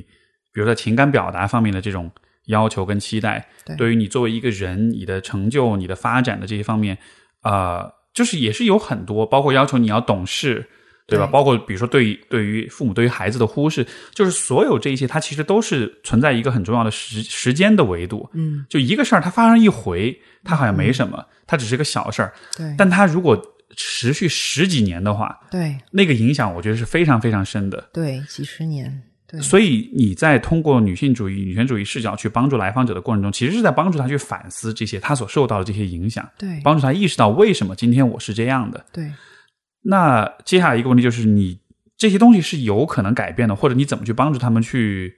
就接下来要做什么？我意识到这个这些影响了，那这这在多大程度上能帮到我？我还需要做更多的事情吗？嗯，我觉得这方面是可能也涉及到女权主义疗法的它的一个核心，就是权利和自主性，或者英文它是叫 agency。嗯，因为女性主义它关注的更加多的是谁有权谁没有权，谁在上谁在下嘛。然后呢，可能开始的这个是开始的这个阶段是帮助一个人他去看到自己在一个社会的图景当中，他占据的是一个什么位置？因为我们其实每个人在社会当中，他并不是一盘一一盘散沙，因为每个人有我们自己呃纵横交错在编织的这个路口，我们占据一个位置，所以社会它是有。一定的秩序也好，或者说文化也好，去把这一张布给织起来。然后我们每个人都在这个布上可能有一个交叉点，那就是我们的位置。所以说，在看到我们的位置之后，往前是什么样的？首先是什么样的一个感受啊、看见是什么样的一种体会？然后呢，这种体会带来的是什么样的一种动力？也许是 清醒，也许是很多时候是愤怒，很多时候是哀悼，很多时候可能也是宽容。看到我在这个社会的这张大布当中是什么样的一个角色，所以我觉得要看个人。当我们看到了这个位置之后，带起的是什么样的一种动力？我觉得作为一个女权主义的咨询师，也会去体察咨询师跟来访者之间的关系。也就是说，我们不想去重复在呃阶权力社会当中，咨询师是有权的，来访者是一个受助者、无助的无助的人。我们想要从我们的关系当中，从本质上来去探讨这个问题。在我们咨询室当中，在你和我之间，谁有权利？谁赋予这个权利？或者说，权利是什么？我们怎么样去运用它？我们是不是可以同时有权利，同时有边界？所以，我觉得在这个过程当中，在来访者看到自己的一个处境了之后，他会有自己的一些动力。那他有了这个动力，想要去做些什么，有很多的选择是，啊、所以我能否理解为，因为在权力关系里比较弱势一方，他的自主性其实是相对会比较弱一些，对他可能是没有空间去做他的选择，对，甚至可能他在这个位置上时间久了之后，他都不知道他想要选择是什么了因为他习惯了别人来替他做选择。是的，OK，如果这么来说，我感觉这几乎是描述了 至少我的工作里面的每一个来访，我觉真的得都是是这样的。对。因为而且这个我觉得很有趣啊，就这个，因为因为因为是女权主义、女性主义这个视角，我觉得这个标签本身稍微有一点把他的嗯关注的议题其实有点嗯，说窄了。是的，是的，因为其实你刚才说这个问题，如果是一个跟权力有关的问题的话，你看，比如说每一个中国长大的小孩儿，从小都是受压抑的，我们其实都是没有自己的自主性的，嗯，对吧？我们都是习惯了去服从的，所以他其实真的是在说每一个人。对这种成长体验，我觉得是太共性了。就是我见到的，我觉得几乎所有来访者他都存在这样的一个议题。对，嗯。是的，是的，所以我我觉得我刚开始就想说，为女权主义去证明，就是不光是国内，就是我觉得是全球范围之内，一听到这个 feminism，大家就有一个、啊是极端的女性的或者怎么样。对我觉得可以是那些，但是我觉得本质来说，它是关系和权力关系，真的是。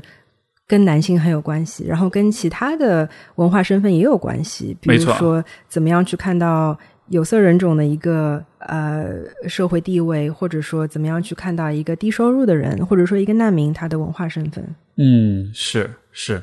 我觉得这个是特别重要的一个点，就是呃，作为一个权力比较弱势的这一方，可能他自己不一定意识得到，但是他确实在很多事情上是呃，可能他是不能完全呃为自己去做选择的，或者意识到自己实际的想法是什么样的，就是有点像是一种你处在那种。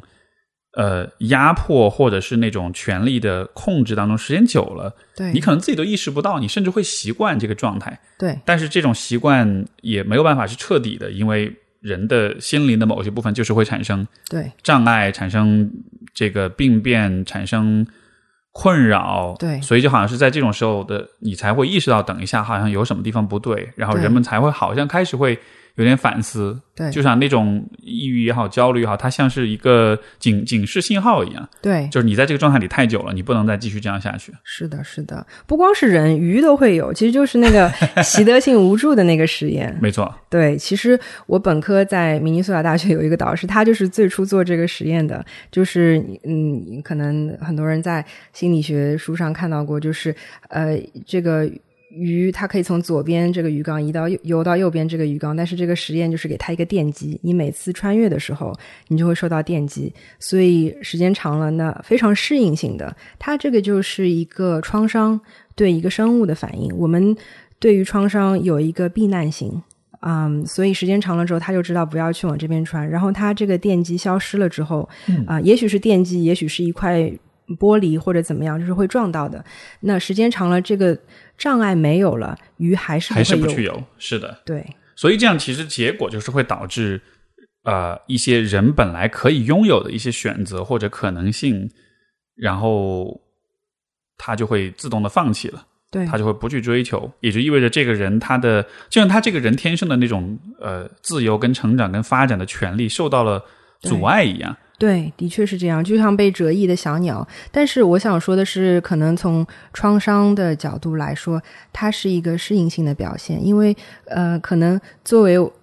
一个咨询师，也许是没有切身体验，或者说很多时候我们自己的生活经历是有一定一定优势的，所以我们会说，哎，你现在没有这个障碍，就像那个鱼一样，你现在没有那个障碍了，你可以游过去，你怎么不游过去呢？来，我来帮你游过去。但是，呃，又要讲到这个我们人生体验，对我们不光是一个认知上可以去简单去调整的一个东西，它更多的是本能上，也许是身体层面，也许是感情层面，也许是灵性的层面，它有这样子的一个阻碍，非常非常的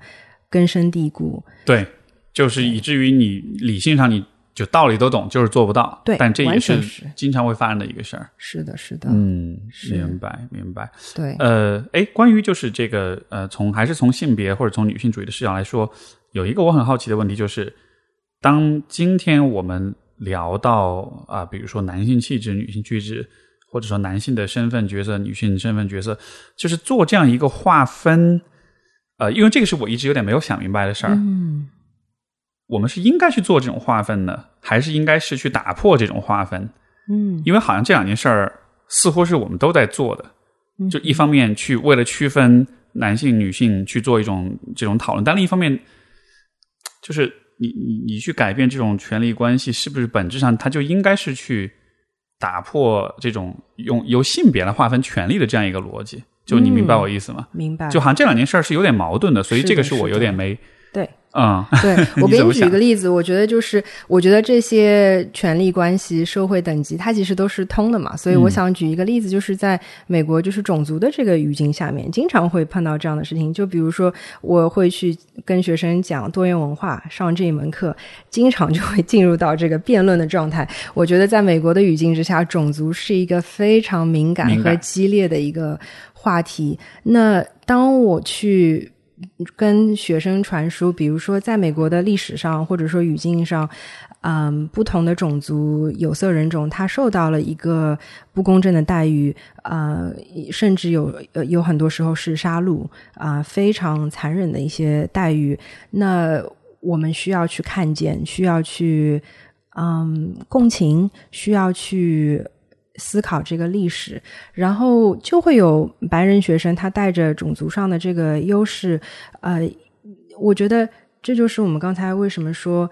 我们比较容易去感受到自己弱势的身份，然后对于自己优势的身份。不太这么的去关注，因为你当你有优的时候，有优势的时候，你就很爽啊，你就觉得他应该是这样，我不需要去谈论他。所以白人学生通常就会说，嗯，那我们就呃，现在我们也没有奴隶制度了嘛，我们也希望人人平等嘛，所以我们是不是可以就不要去谈论这件事情？然后呢，嗯，是不是？人人平等就意味着我看不到你的肤色，我对每个人都是所谓的一样的去尊重，或者说去给到机会啊，或者说对你有礼貌。所以这个界限在哪里？我们到底是去认同说每个种族它有不同的文化，我们需要去尊重它，呃，还是说我们需要完全的一视同仁，没有任何区别？对，这个是常出现的一个问题，就是也是我刚才问的，其实是有点类似这个逻辑。对，所以它当中有一个词，这个叫呃 color blindness，就是呃呃叫叫什么呃色盲。色盲。对，当然色盲就是可能是生理上的一个词，但是在种族呃这个问题上，就会有呃可能没有真正的意识到这个问题的人，他可能会走出一走进一个色盲的误区，就是说我们不需要看到种族，嗯，所以。如果说是我们少数的族裔，为什么就是需要去看到我们有人类的共性，但是也有我们文化的差异？一方面可能又跟我们刚才说的，比如说我作为一个中国人，让我觉得滋养的，让我觉得我的灵魂受到了浇灌的这些事情，那它就是有我的文化和历史。我不希望把我的根基去。抹除。我希望，嗯，白人社会能够看到我的根基，或者说我是一个黑人，或者说我是一个 lesbian。我希望，呃，这个社会的主流能够去给我我相应的一个空间，是说你也可以以这样的方式去存在，而不是说你作为一个中国的移民在美国，你就是一个。无关紧要的，或者应该是被边缘化的一个人，这是一点。然后另外一点，也是一个系统性的视角，尤其是可能从美国的黑人历史啊，还有呃呃呃拉丁裔的移民历史来说，我们会看到种族歧视，它其实不光是。人和人之间的友善，或者说是尊重，它更多的是系统上的一些偏差。对，比如说法律上来说，比如说历史上来说，那之前美国对呃有色人种的这样子的不公正的待遇，到目前还是对现代的黑人还有拉丁裔人士、其他的有色人种每天都在造成影响。所以，如果说我们不去谈肤色，或者说，假装我们可以一视同仁，也许我们是，呃，没有真正的去理解现状，或者说是历史，或者我们还要走的路有多长。也许我们会有一天，就是我们真正实现了，大家都把各自当人看，你的性别，你是男是女或者跨性别，这个都完全是一样的，或者说你不管什么肤色，完全是一样的。嗯，不过我觉得这个我们还有很长很长的路，是。所以，我能否这个？当然，这个有点过度过，这是一个过度简化的归纳。但是我能否理解为是，当我们谈到消极的、负面的事情，歧视、伤害、系统性的这种歧视，然后政策上的这种偏颇，当谈到这些的时候，我们是有必要去强调呃身份，强调呃怎么说呢？这种分类的。但是，当我们强，当我们谈到人的发展跟可能性跟呃自由选择的时候，这个时候好像反而是会像是更多的是那种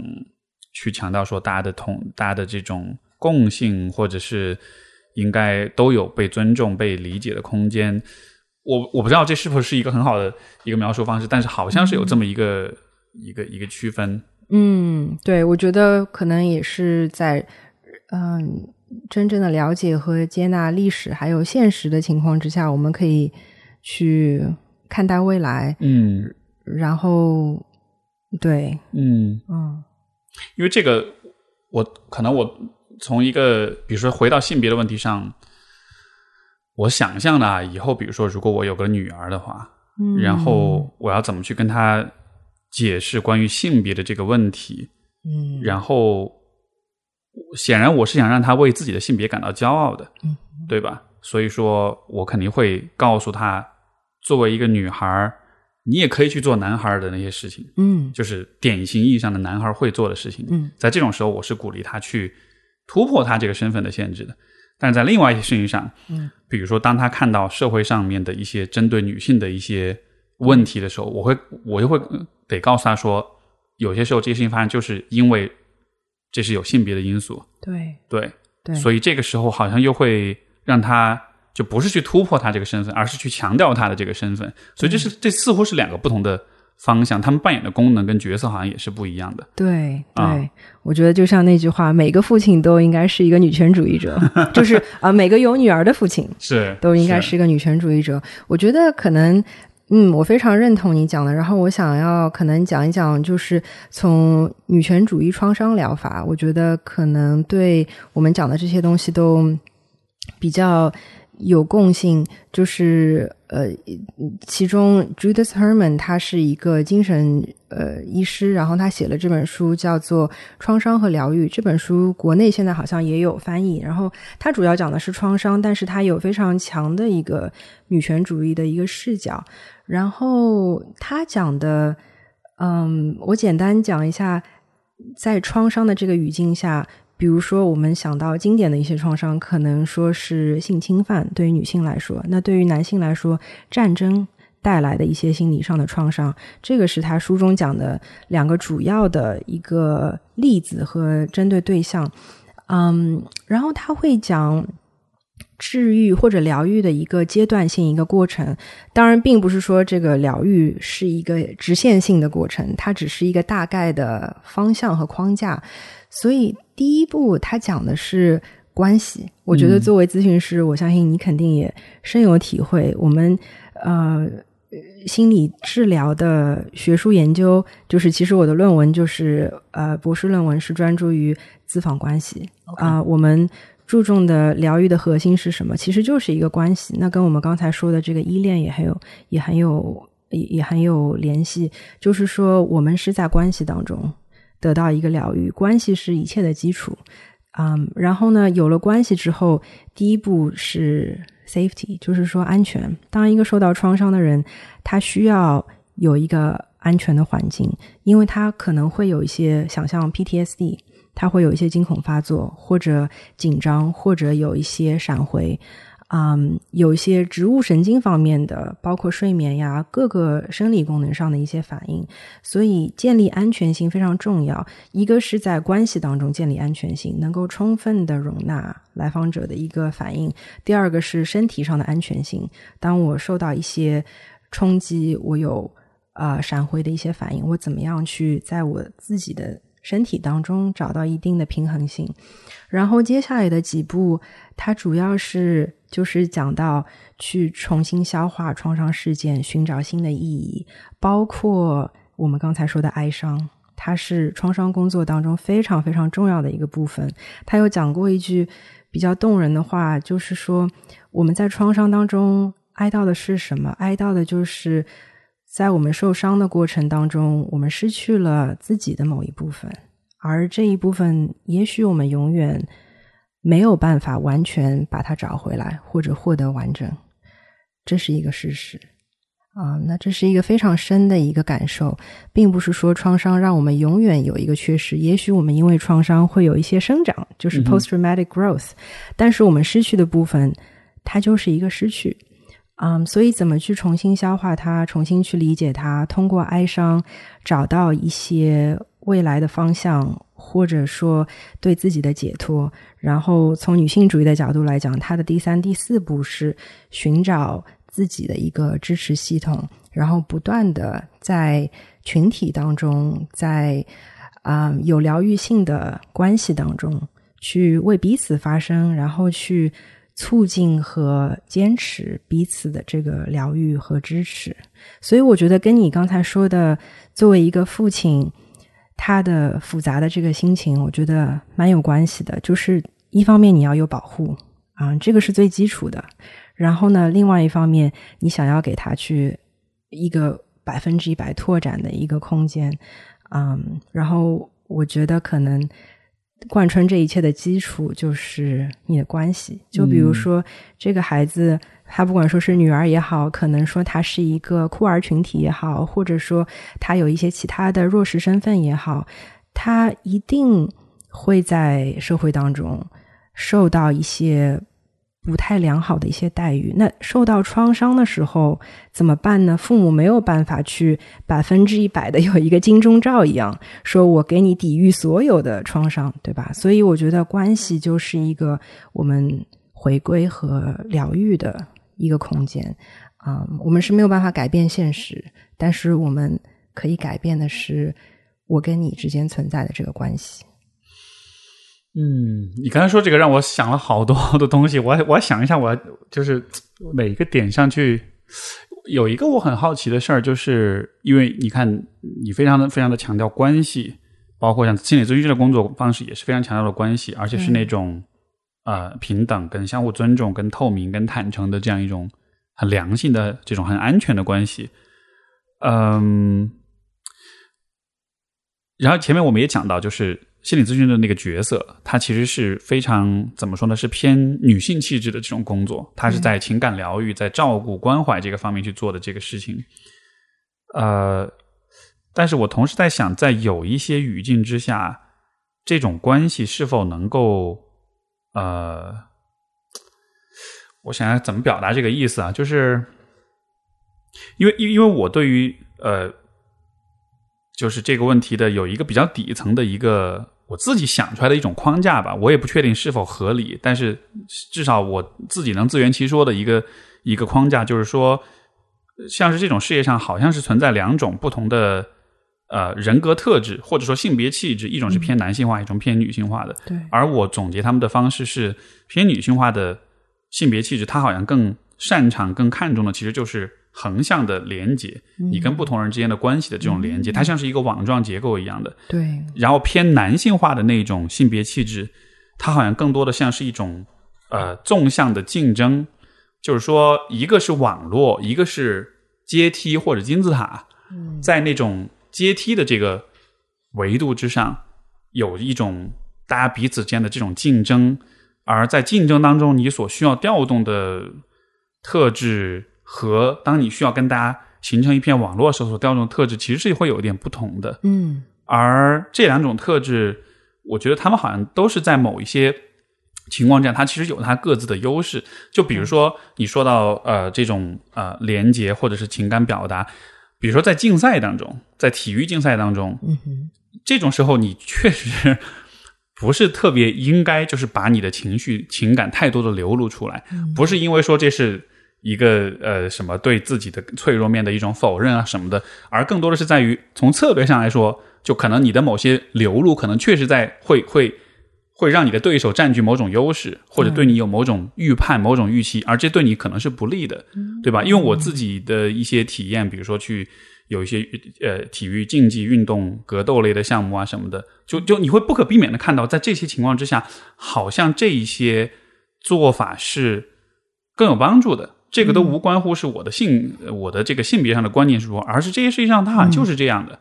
然后，但是在另外一些场景之下。如果你还是用这样的方式去处理，比如说在咨询里面，那显然就也是行不通。所以就好像是我会从一个有点功能性的角度，我会注意到似乎是有两，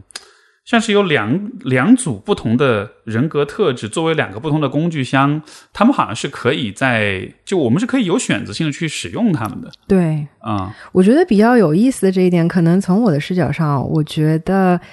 什么是男性的游戏规则，什么是女性的游戏规则，然后这个世界的游戏规则是，呃，出源来说是谁来制定的？蛮有意思。你举的这个例子是体育竞技，所以这个其实也是传统的男性的竞技场。对，所以让我想到的，我比较好奇啊，我觉得是不是其实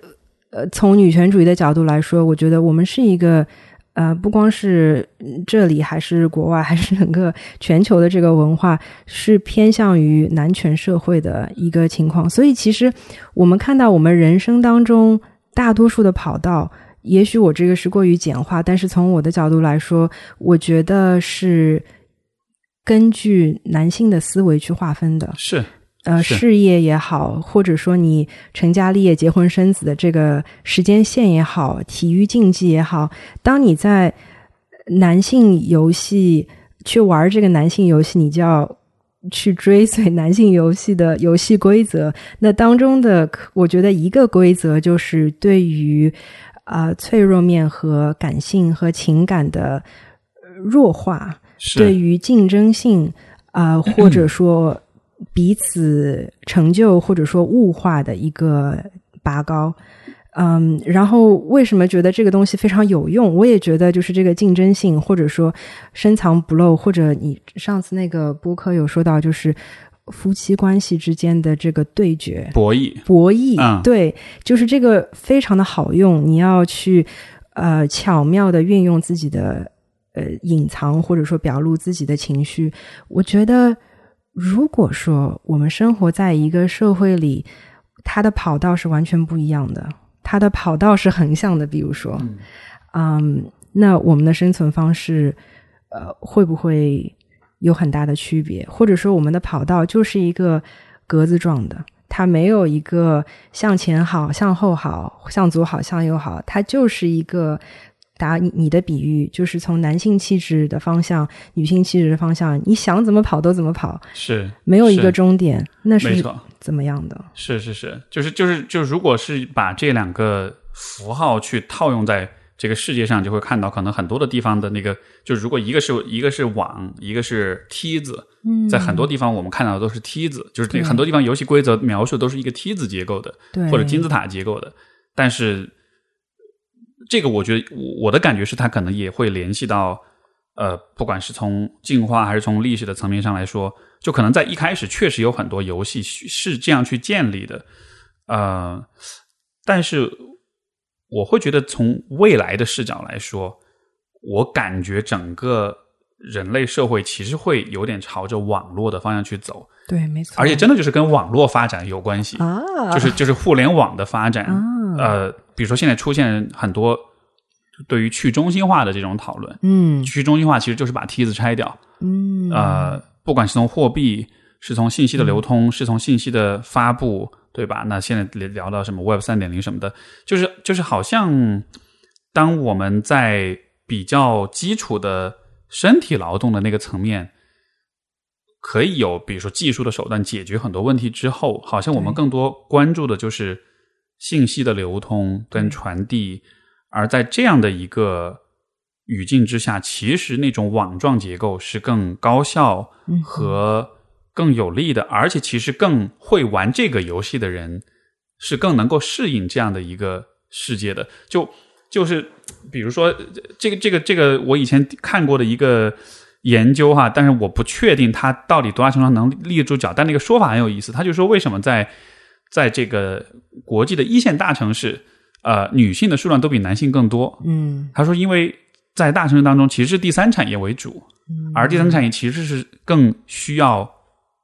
偏女性特质的能力，对共情、沟通、表达、人际关系的能力。对而在这些方面的话，那就是 女生会更擅长一些。对所以这个当然是一个很大的一个我的一个想象啊，但是我觉得我们的社会其实是会朝着更更少的梯子、更多的网络那个方向去走。嗯对，我觉得这是一个蛮让人充满希望的一个蓝图。对我觉得听一听就觉得，嗯，就有点振奋人心。我觉得的确是这样，就是蛮有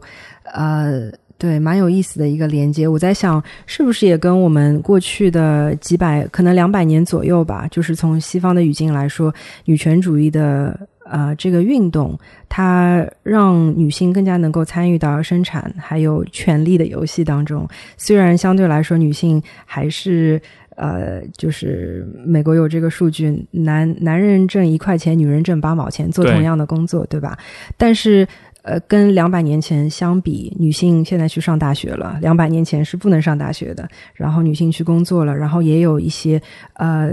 呃 CEO 也好，或者说是政府的一些职位也好，所以我在想，是不是因为这种参与不同的这个声音，所以让我们对于跑道或者终点的定义，嗯，都会有一个不同。其实你今天说那个点，我觉得还蛮能让我在这个方面有一个拓展，就是你说到它其实是一个关于权力的讨论，对，所以我想一方面。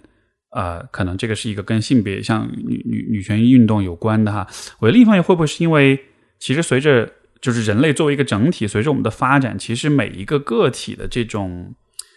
主体性、自主性，包括他对于他自己个体权利的这种需求，其实是在逐步的增长的。对，因为你对比，比如说以前封建社会，对，那个时候大多数人是完全 OK 自己是一个对被剥削的农民，民对，没错。嗯但是就在越往后发展，在越现代化、越文明的社会里面，其实人对自己的权利和自己的自主性的那个期待是越来越高的。而这种期待越高，也就意味着原来那个梯子的游戏，它的阻力、它的摩擦会更多。嗯，因为没有人喜欢在金字塔的下面，对，大家都想往上走，所以其实上下之间其实会有越来越多的冲突。对，但是如果在一个网状的结构里面，人们都有了自己的权利和地位被尊重的可能性，这个时候我们合作起来，其实效率是更高的。对，就是这个，就当然我说这个角度很理性啊，但就是嗯。从这种、呃，从一个一个一个一个一个发展，从一个效率的角度来说，嗯，呃，原来那种梯子结构的前提是大多数人是没有权利意识的，对，是接受，是麻木了，就是对这种压迫是麻木的。嗯，在这个情况之下，那个梯子的效用可能就会非常的大。对就就就就啊，这个我不知道该不该说啊，就有点像是比如说，对吧？之前这个新冠的时候，那为了有一个很好的一个防疫的结果，那人们就是必须得接受说我没法出门。嗯就当然这个是一个不恰当的例子啊，那我只是就是说明，在这样一个情况之下，整个这个体系才会管用。对，但是比如说，在一个我不知道，在一个学校，在一个机构，在一个公司里面，对，然后老板要求你加班，你就加班。但是这时候大家不想加班，因为我作为一个人，对我有我自己的生活。对，这种时候，那种自上而下那种发号施令的那种结构，它当中的内耗就会非常的高，对，高到以至于 这个结构本身它的存在可能都受到威胁了。对，但所以我们才有了，比如说在居家办公，我们才有了远程办公，对，包括在公司的管理的这种架构上也会更扁平化。嗯，现在的公司都是更多的是扁平化，然后这样子更有助于就是这种合作跟协作啊什么的。对，所以，也许是这样的一个缘故，所以我才会想象未来的社会，我们会更多的是会朝着一个更扁平化的、更网络化的时代，而这可能就意味着，呃，打引号女性气质的人格特质，就不管是男人还是女人，但是就是你更往这个、怎么说呢，更偏女性化的人，嗯我觉得在未来社会当中其实是会更具有优势的。嗯，因为他的连接跟共情，跟包括对人的情感的理解对。这方面的能力，其实是我觉得在未来真的会是一个优势。对，他以前显得是对吧，像是不值钱的或者什么，但那只是因为那个以前的游戏的这个结构是确实不太适用，但是以后这个结构是在发生变化的，嗯。所以这个因为这个是我之前有去做过一个呃一个一个演讲，当时是一个有点实验性的话题，但是我其实就是表达这么一个意思。我觉得，呃，我当时就在说，我说现在的男性们其实应该有这样的意识，就是嗯。你们以后应该变得打引号，应该变得更女人一点，不然你们在未来社会的竞争当中其实会落后，对，因为因为那个游戏规则是在变的，就是对我觉得相同相似，就是上次我们聊天你也讲到，就是成功的人好像都应该是雌雄同体。是。对，有其实实验有表明这样子的一个结果，然后我也希望女性她有更加多的可以去参与到呃，在尊重他人、不伤害他人的情况下，可以去参与到竞争和权力游戏。因为我觉得，像我们女性，包括我自己，都深有体会。好像我现在去做了大学教授，然后有一些权力的职位。呃，我自己的本身特质可能并没有太多的改变，但是，呃，这些头衔或者说教育赋予我的这些权利，所以我现在觉得有点走在这个两者之间，是吗？对，有点像耍 杂技，还没有走稳的感觉。就是我怎么样去步入这个权利，运用它？所以我希望女性也更加多的去尝试和探索。拥有权利的这个感觉哦，然后我刚才反正我觉得有一个小小的挑战吧，就是你说这个网状的结构是能够让我们的生活更加高效，我觉得这个是不是本身它也是一个男权的视角？就是说什么样的东西是我们想追求的东西，对吧？所以我在想说，如果说我们的呃生存方式更加的高效了，或者说有更加多的时间了，嗯。我觉得是不是可以把重心还回到过程本身、生活本身，而不是说我们每天上班要去追求的东西，而是说我们的每一分每一秒是不是都可以去花在让我们觉得有意义或者滋养的东西上？比如说，对我来说，我有的时候也觉得，哎呀，我不想写这个文章，我就想去跟朋友聊天，可能我内心就会有这种。呃，斗争就是说，你总要做完工作才能去放松吧。但是退一步来讲，人生的大意义，我觉得是什么对我来说更加重要？当然，写写文章也会很有意义。但是，我觉得有些日常的生活，呃，日常的工作细节，的确让我觉得我生命中更加重要的，我情愿把这个小时花在，嗯啊，跟我有连接的人啊，去建立这样的一个关系。我觉得。关系本身，或者说去磨时间、去度彼此的体验，这个本身是不是就是一种有意义的过程，而不是说我们要去通过一个什么方法达到一个什么样的终点？嗯，明白明白。其实刚才我在说高效的时候，这个高效并不是就我指的，其实不是说是这种个人意义上的你工作的效率的高效啊，你就可以挣到更多的钱，就怎么样怎么样。对我指的那个高效，可能只是说。从人跟人之间关系的角度，在一个关系网络里面，如果这个关系网络是更扁平的，那么它的呃信息的流通跟协作可能是更顺畅，是更好的。是的，而且你说这点关于就是从这种人的方向意义的角度来说，我其实一直都觉得人最终追求的东西是更多的还是存在于这种网状结构里面的，比如说我们跟他人的关系，对啊。因为我一直觉得人生意义这件事儿，它绝大最，我觉得对于绝大多数人来说，人生意义这件事还是跟他人有关系。对，对，是的。而跟他人的连接，跟他人的情感，这本身，如果我们一定要去做一个区分，这本身就是一个偏女性思维或者偏女视角会强调的东西。对，因为偏男性视角强调的是竞争，是成就，是是资源的获取，是我要超越他人，是一种。社会比较，对，但是我觉得我们已经有太多例子看到，你朝着这条路去走，你把人生的意义指指向这个方向的话，到最后其实是，对吧？你某某一天你两脚一蹬，然后你人你你什么也带不走，对，他就是就换句话说，就是人活着应该是为那个生命体验去活，对，而不是物质上的积累。但是生命体验是什么？那就还是情感，嗯，因为这才是就。体验嘛，我们能体验什么？那就是体验情感呗。对，嗯，是的，真的是这样。所以就好像是这个终极的方向，我觉得还是在这边的。至少在我的视角当中来看，对，嗯，真的是。对，我觉得有的时候可能我们。嗯，可能在社会或者说一些呃教条当中，有的时候会越走越远。是，嗯，是在追求金钱，或者在就是还有你上上期讲金钱那个，我觉得也蛮有意思。就是在追求呃工具的过程当中，就是丢失了真正的一个嗯人生的意义。是是，但我觉得今天你讲的有一点是给我蛮大启发的，就是你说到这个。从女权主义视角，它背后其实关于权力的问题，我觉得确实会让我意识到，一方面当然是我自己，呃，可能比如说我是处在一个更有权力的位置上的，所以我对自己的一些想法、一些权利，我是一种默认，它就是这样的。但是我可能不太能看到相对来说更弱势的人他所面临的状况是什么，这个我肯定会有我的呃盲点，有我的局限。另外一方面，我也也会让我想到，就是如果从这个角度去想，就是现在的当下的社会当中，或者从历史遗留下来的很多的结构、很多的规则，其实依然是这种具有压迫性质的。嗯，所以这个问题就比较怎么说呢？就是我们刚才说有很多游游戏依然是像梯子梯子一样那样的形状的，对，但是你觉得在承认了这些梯子状或者金字塔状的游游戏存在的情况之下，你看一方面好像是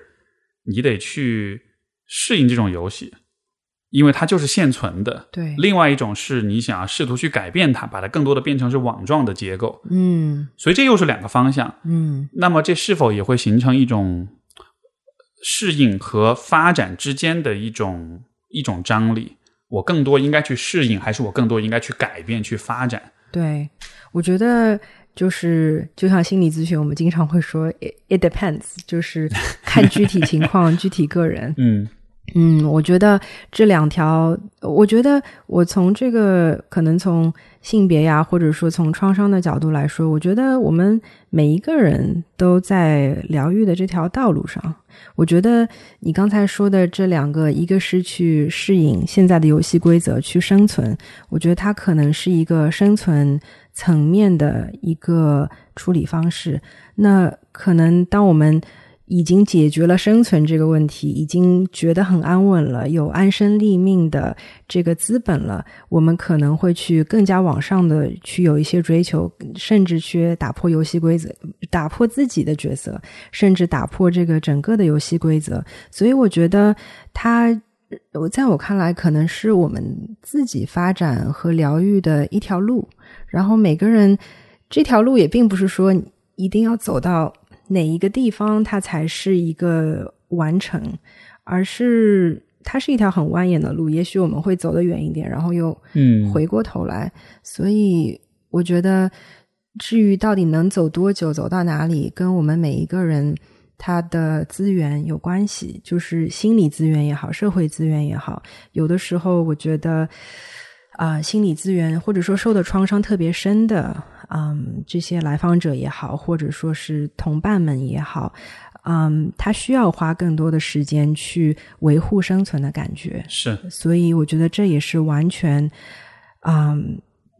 值得去赞赏、值得去鼓励的。那对于另外一些人来说，可能我们需要疗愈的经历。呃，并不需要这么多，或者说完成了一些疗愈，或者创伤没有这么深，可以去嗯想到更大的一些东西。我觉得也并不是说他就怎么样更好，而是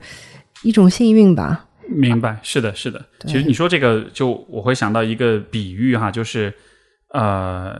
比如在一个家庭当中，比如这个家里面的整个家风、整个氛围都是由你爸来定的，嗯，对吧？整个家庭关系，所有这一切存在这么一个。现存的一个制度、一个体系，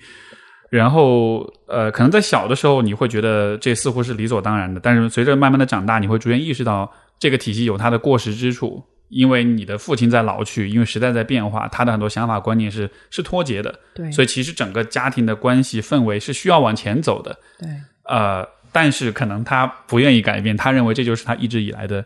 呃一种习惯、一种传统，所以这也就意味着。呃，你可能需要去试着去去改变、去更新、去打破一些东西，但是你要能做这些之前，你得自己先是有你的力量、跟你的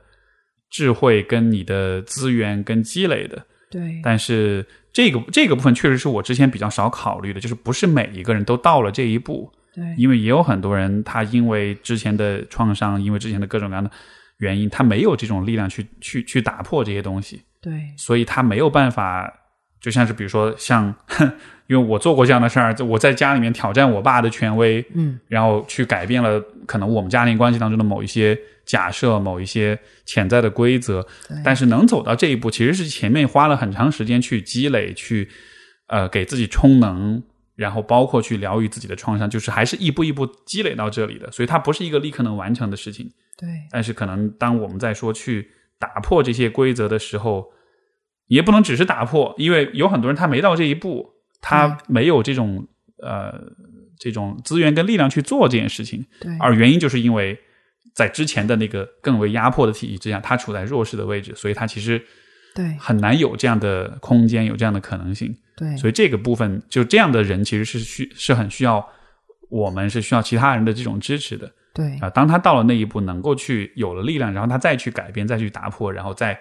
然后在之后再可能建立他认为他对他来说更合理的生活的秩序或者关系的秩序，对，就有这像是有这么一个过程在里面。是的，是的，我觉得我个人也有这样子的体会。我觉得我其实是比较传统的，呃，有女性特质，成长环境也是，包括甚至到最近几年，哈，我还没有剪短发的时候，就有好多人会说：“哇，你好知性啊，或者说很甜美啊，或就是这种非常女性化的这个词。”所以我的性格其实并不是非常。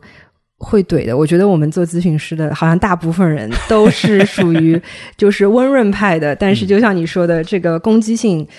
隐藏了很多。然后我觉得个人经历上面，我也通过自己的疗愈啊，自己的学习，不管说是读书也好，临床工作也好，我自己去做心理咨询也好，嗯，对，所以。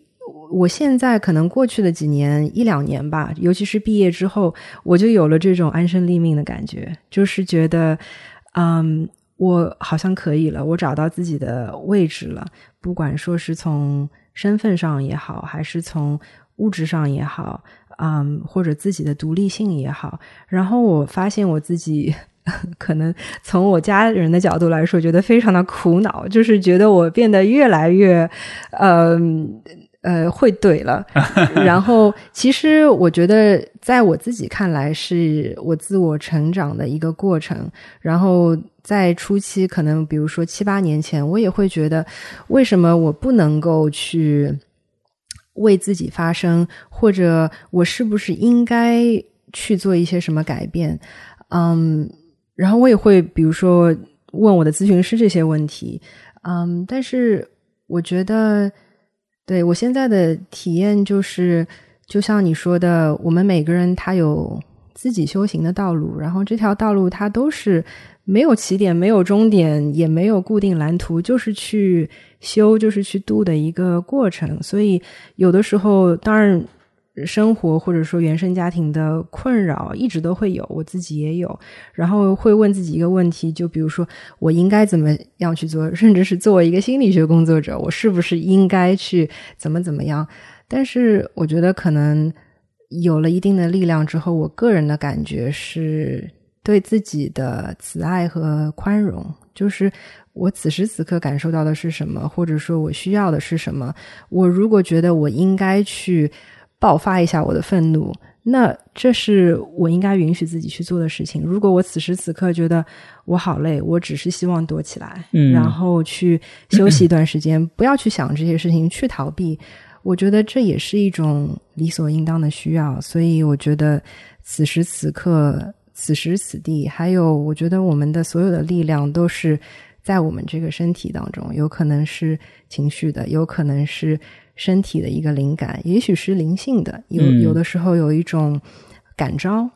嗯，很难用语言说得清楚。所以我觉得，对，不需要一定要有一个什么治疗目标呀，或者说是所谓的疗愈，或者说是治好。我觉得，嗯，此时此刻更加重要。你你刚才说那个，我觉得特别重要，就是这其实也是有一个关于成长跟发展的议题。就是人在更年轻的时候，其实各个维度上的年权利都是更弱的，对，所以这个时候也容易感觉到，呃，一一方面也容易受受到伤害、受到创伤，另外一方面可能也啊，就是比较容易觉得自己好像是有压力要去适应，而不是去改变，对，呃，所以我会联想到，比如说我们经常说，我跟来访者说，在精神上弑父弑母，其实是。你你其实是没法立刻做到这件事儿，嗯，你在你在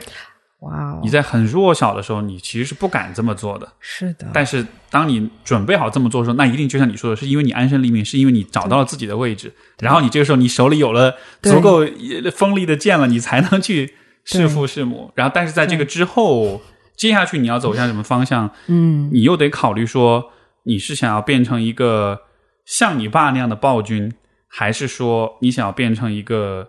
一方面是有力量，但另一方面你也是有爱，你也是有仁慈跟关怀的这样一个人，就好像是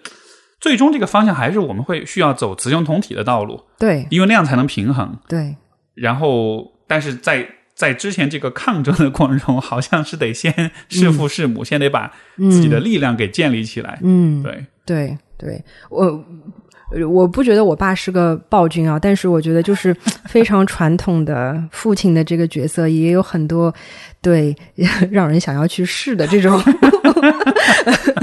呃力量。然后我觉得回到可能我们之前说的这个权利，我觉得就是。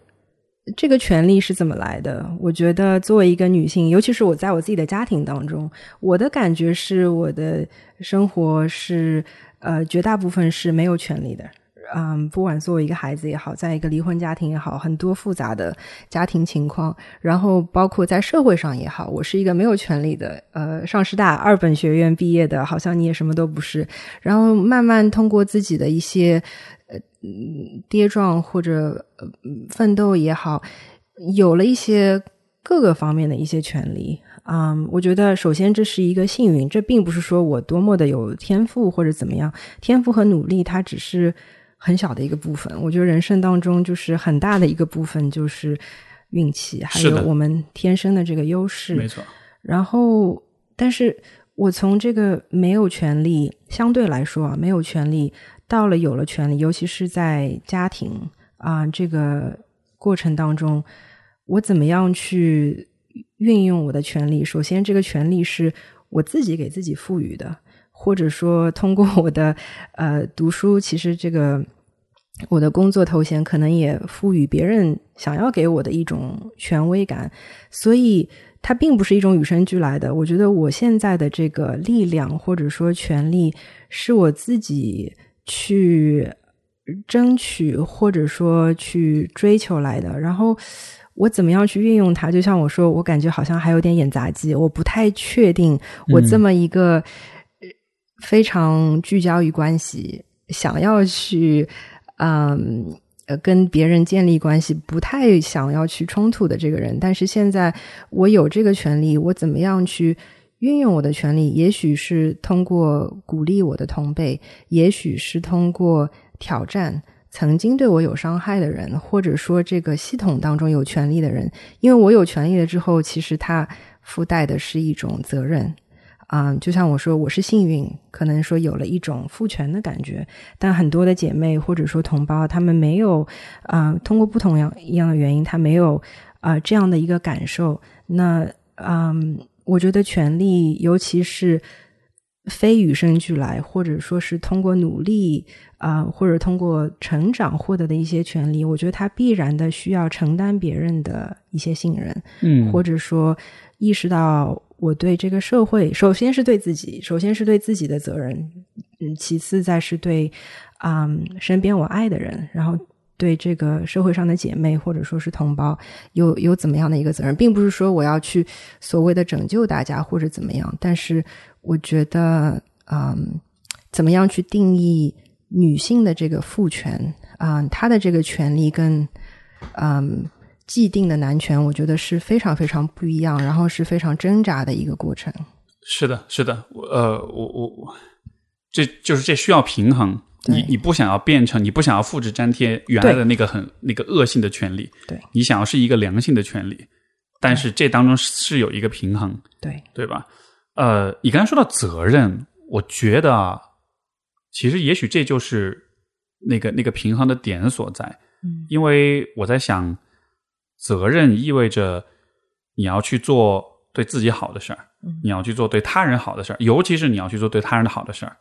所以在从还是说那个网状结构来说，这个网络的维系就意味着你的言行是会影响到很多很多的人的。对，所以有责任意味着你在做一件事儿的时候，你需要考虑很多人的他们会受到什么样的影响。对，我觉得有这样一种意识，能够确保你是一个你的权利是一个良性的权利，对，因为恶性的权利其实无非就是这个网络里我不管别人，我只管我自己，对，我以别人的代价来，就我我通过伤害别人的方式来满足我自己，对，对吧？呃，但是另一个层面上来说，呃，权利又意味着哎，不是责任，又意味着你可能不光要考虑当下，你做的事情对自己、对别人好，嗯。你也要考虑未来。对，你做的事情在当下也许不是最好的，但是在未来会对大家会对大家是更好的。嗯。所以这似乎又涉及到一个比较目标导向的一个思维，嗯，就是说，呃，比如说我我应该去锻炼，嗯。但我不想，嗯。因为我犯懒或者是我回避，对吧？但是它长远来说对你更好。嗯。所以在这样一个情况之下，你其实是有点需要像是逼迫着自己，嗯。这种逼迫，呃，它我觉得它有一点像是去运用到权力，当然是你把权力用在你自己身上，就把这种逼迫性，但是这个逼迫性它怎么能够是良性的逼迫呢？那就是你得考虑到你对自己的责任。这个抱歉，这个我说的有点绕哈，就是我换一个例子来说，就是嗯，当你需要去实现你的责任的时候，确实就意味着呃某种形式的牺牲。比如说，我们一群人在一起，然后我要做一件事情是对大家都有好处的，但这件事情可能意味着当下我们每个人都要做一点点牺牲。嗯，但是我怎么确保这个牺牲不是一种伤害性的牺牲？嗯呃，或者说他不会，我不会滥用这种牺牲，因为我不能变成说我为了这个大家好这样一个借口，我要求大家来牺牲，但最后最终我自己从里面牟利，那这就是恶性的权利。对，而良性的权利就意味着我又是考虑到大家的好，但同时我也告诉大家，你们都需要当下做一点牺牲，我也做一点牺牲，我们都做一点牺牲，这样子在未来我们所有人都会更好。对。所以它又存在这么一个呃呃，也不能说逼迫，但就是对。给大家要求设定这样一个目标，对。所以好像这样子才能平衡好，就是这种权利当中的它具有嗯。它具有强迫性的部分，对。但它不是一个掠夺性的部分。它同时又是一个有负责任的，是为大家考虑的，嗯所以它就形成一个良性的一个权利的平衡。对，了解。我觉得你刚才说的让我有点想到，其实啊，女权主义思想它对心理咨询有非常非常本质和深远的影响。其实你刚才说的，就比如说你在一个团队当中怎么去良性的运用权力，就让我想到这个知情同意的这个概念。其实，嗯、如果是你去看心理学、心理咨询的历史，知情同意是我们现在普遍每个人都会、每个咨询师都会去用的。它来源于女权主义思想，哦就是说我们为什么要进入到这个关系？进入到这个关系有哪些设置和边界？我们要提前进进行告知，啊在告知的这个情况之下，你选择这个听上去不是非常的有兴趣，我不想要参与，这是你的权利。对，所以我在想说，这是一种嗯边界和去协商权利的一个方式，就并不是说我作为一个领导，我知道什么样对大家最好，我去告知，而是说。知情同意有一个协商的过程，就是说这是我所能够提供的一个边界，我的要求也好，我的期望也好，那你会去说我到底是不是认认不认同你的呃这个设置，或者说我有什么样的需求，它有一定的协商，在有边界的情况之下去协商，这就是一个分权的一个状态，就是没有一个呃一个人是有所有的权利，另外一个人没有权利，而是说每个人都有一些权利进行参与跟协商。嗯，很有意思，我从来没有从这个角度去想过这个问题，嗯。但真的是这样的，哎，嗯，好呀，这我得回头想想这事儿，因为我没有从这个角度想过，所以有点是一个比较新的东西。嗯，嗯我觉得就是让我有点想到，就是你刚刚这个例子，比如说我现在作为一个年轻的呃华人女教授，其实长得都不像。我出去跟我朋友不认识的朋友啊说你是做什么的，我说我是大学教授，别人都说啊你是做秘书吗？还是做什么？就是这样子非常微歧视的这种情况。所以我觉得我也在尝试，比如说我带学生有自己的研究室、实验室，然后呢会有学生助理。我觉得我我想的很多事情就是我怎么样把女权的这个思想带到我跟学生的关系当中，我跟啊、我呃就是研究员的这个关系当中，嗯，首先我是表明自己的这个意图。然后希望大家能够知道我的初衷是怎么样。然后我觉得在实践的过程当中，一个我觉得知情同意非常重要。比如说我在开一门课的时候，或者说召集我的研究团队的时候，我会非常去注意，就是大家到这里来，你想得到的是什么？那我可能有一些工作，我需要大家帮我去分担，我也不会隐藏。啊，我对你有需要，但是我相信学生来上课，或者说学生来帮我做研究，他也有自己的一些需求，增长一些学识呀，增长一些履历啊。所以在知情同意的过程当中，我希望达到的是我们彼此的需求和边界有一个明确的过程。嗯，所以把我们的关系清晰化。嗯，虽然我们有，你可以说是彼此利用，但是也是一个彼此帮助，是在同意的过程当中。嗯，然后另外一个方面，其实我会跟来访者，我倒做的自我暴露是非常少，但是跟学生的话，作为一个希望成为一个女权主义的老师，还有 mentor，嗯，我会非常有意识的去跟我的学生分享一些我自己作为一个人的一个过程，因为我觉得。我体会到的一个就是，拥有权利并没有改变我这个人是谁啊！我还是想把我这个人是谁，脆弱也好，呃，嗯，就就是嗯，有情绪也好，或者说呃，强势也好，或者说有的时候呃，无厘头也好，有我作为人的这个部分，我是不是能有权利？但同时也做一个人，嗯啊，因为我觉得有的时候这种天上掉下来的权利，它就会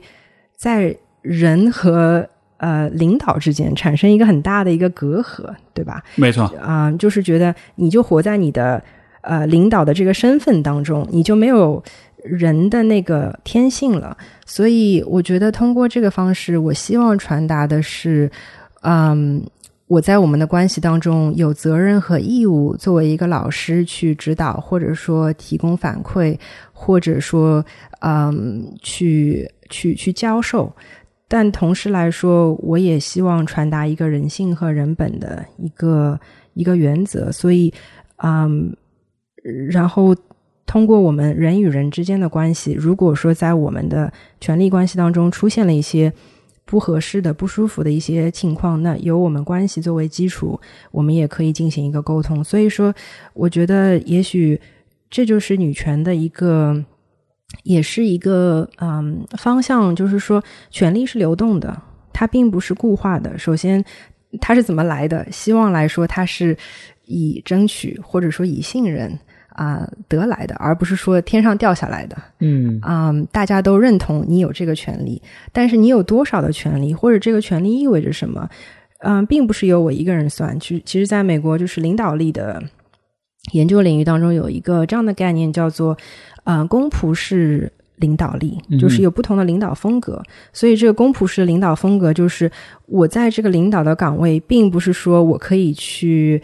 叫你干嘛就干嘛。而是说，我在这里是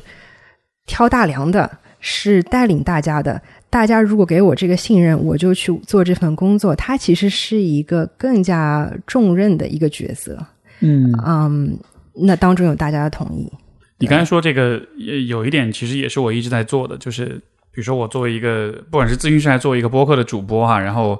这种。你说这种流量、这种名声，它某种意义上也给我一些权利，但是我在做和你一模一样的事情，就我也比如说会在节目当中去披露、去分享我自己的故事啊、我的经历啊、脆弱面啊、阴暗面啊什么的，也是说我也我我可能有这些权利，但我同时也只是一个人，对，就是然后真的会有很多听众说哦，原来你也会这样啊，嗯，包括就会会有来访者，如果他比如刚好他听了我的博客，他会说哦，我以为哦你是个咨询师，但是。我以为你不会有这样问题，其实你也有啊。对，就反而是会把那个，就可能我作为人的一面能够表露出来，能够让他看见，说其实大家都一样。所以有一个，也是有一个有意识的去，呃，怎么说呢？也不是去魅哈，就说是一把这个把这个光环给卸掉。我是故意在卸掉这个光环的，会会这么去做。对，就是分享权利的这个过程。是，然后。呃，还有就是你刚才说这个呃，权力流动这个问题，我倒是有个疑问。就理理论上来说，这是很好的一种理念，但是在实践当中会有一个问题是，如果遇到有一些那种那种 power hungry 的人怎么办？就这个世界上是存在，嗯，比如说一定比例的人是，嗯，你说反社会人格也好，嗯，或者他有其他的一些什么问题也好，嗯，但他确实是带着，就是。你的假设是所有人都是善意的，嗯，这个时候权力流动就能流动的起来，是。但这个世界上确实存在很少的一部分人，他就是这样的人，他就想要权力，他是自恋的，他是反社会的，或者他是冷酷，或者是冷漠的。当这样的人出现的时候，你原来的这个很善意的这个去中心化的这个系统，它其实我我是担心它会受到很大的冲击。是的，那你怎么去抵御这种？对吧？这种影响，当这样人出现的时候，你要怎么办？就这个，这个，我你有你有考虑过这个问题吗？有，我觉得有切身体验，倒并不并不一定要极端到就是反社会性人格。我觉得本来现在的父权体系，它本来就是一个非常有反智力的一个东西。就是比如说，我我不觉得我爸爸是个暴君啊，他其实是一个非常温和的人，大多数人都会这样说。但是当我再去给他。进行一些挑战的时候，我接受到的是非常强大的反弹，可能他都是无意识的，嗯，所以让我想到就是最近大家比较，我不知道国内火不火，但是美国大家都在看那个《Succession》继承者，呃，自恋者之家，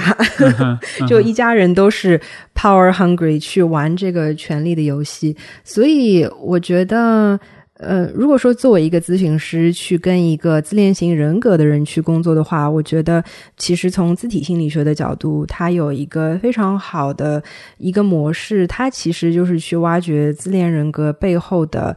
嗯，通常是跟依恋有关的一个创伤，因为它其实是伤害、伤痛与自自卑、自恋的一个反弹，所以。作为一个咨询师的角度，如果说我有这样的来访者的话，其实，呃，比如说自恋的人，他可能会是自恋型人格，比如说自大，他也可能是边缘性人格。其实他自恋是他的一个核心啊问题。所以这些，呃，所以我觉得我作为咨询师，我会去说找到他嗯创伤的那个部分，嗯，然后去给他他应有的。字体关系的一种滋养，所以从理论角度来说，就是其实就是跟他去共情，让他觉得非常的得到滋养，嗯，然后说的容易，做的简单。我自己跟自恋人格的或者自恋倾向的来访者，我觉得至少两年以上吧，你能刚刚开始这个工作，而且这也是对方愿意配合的情况，没错，没错，但是就是在现实生活中。对，可能很多人是是是不愿意做这样的配合的，因为因为他愿意坚持两年咨询，他自己是是有意识的，是的，是的，对吧？但是你遇到那种他既没有意识也没有意愿，对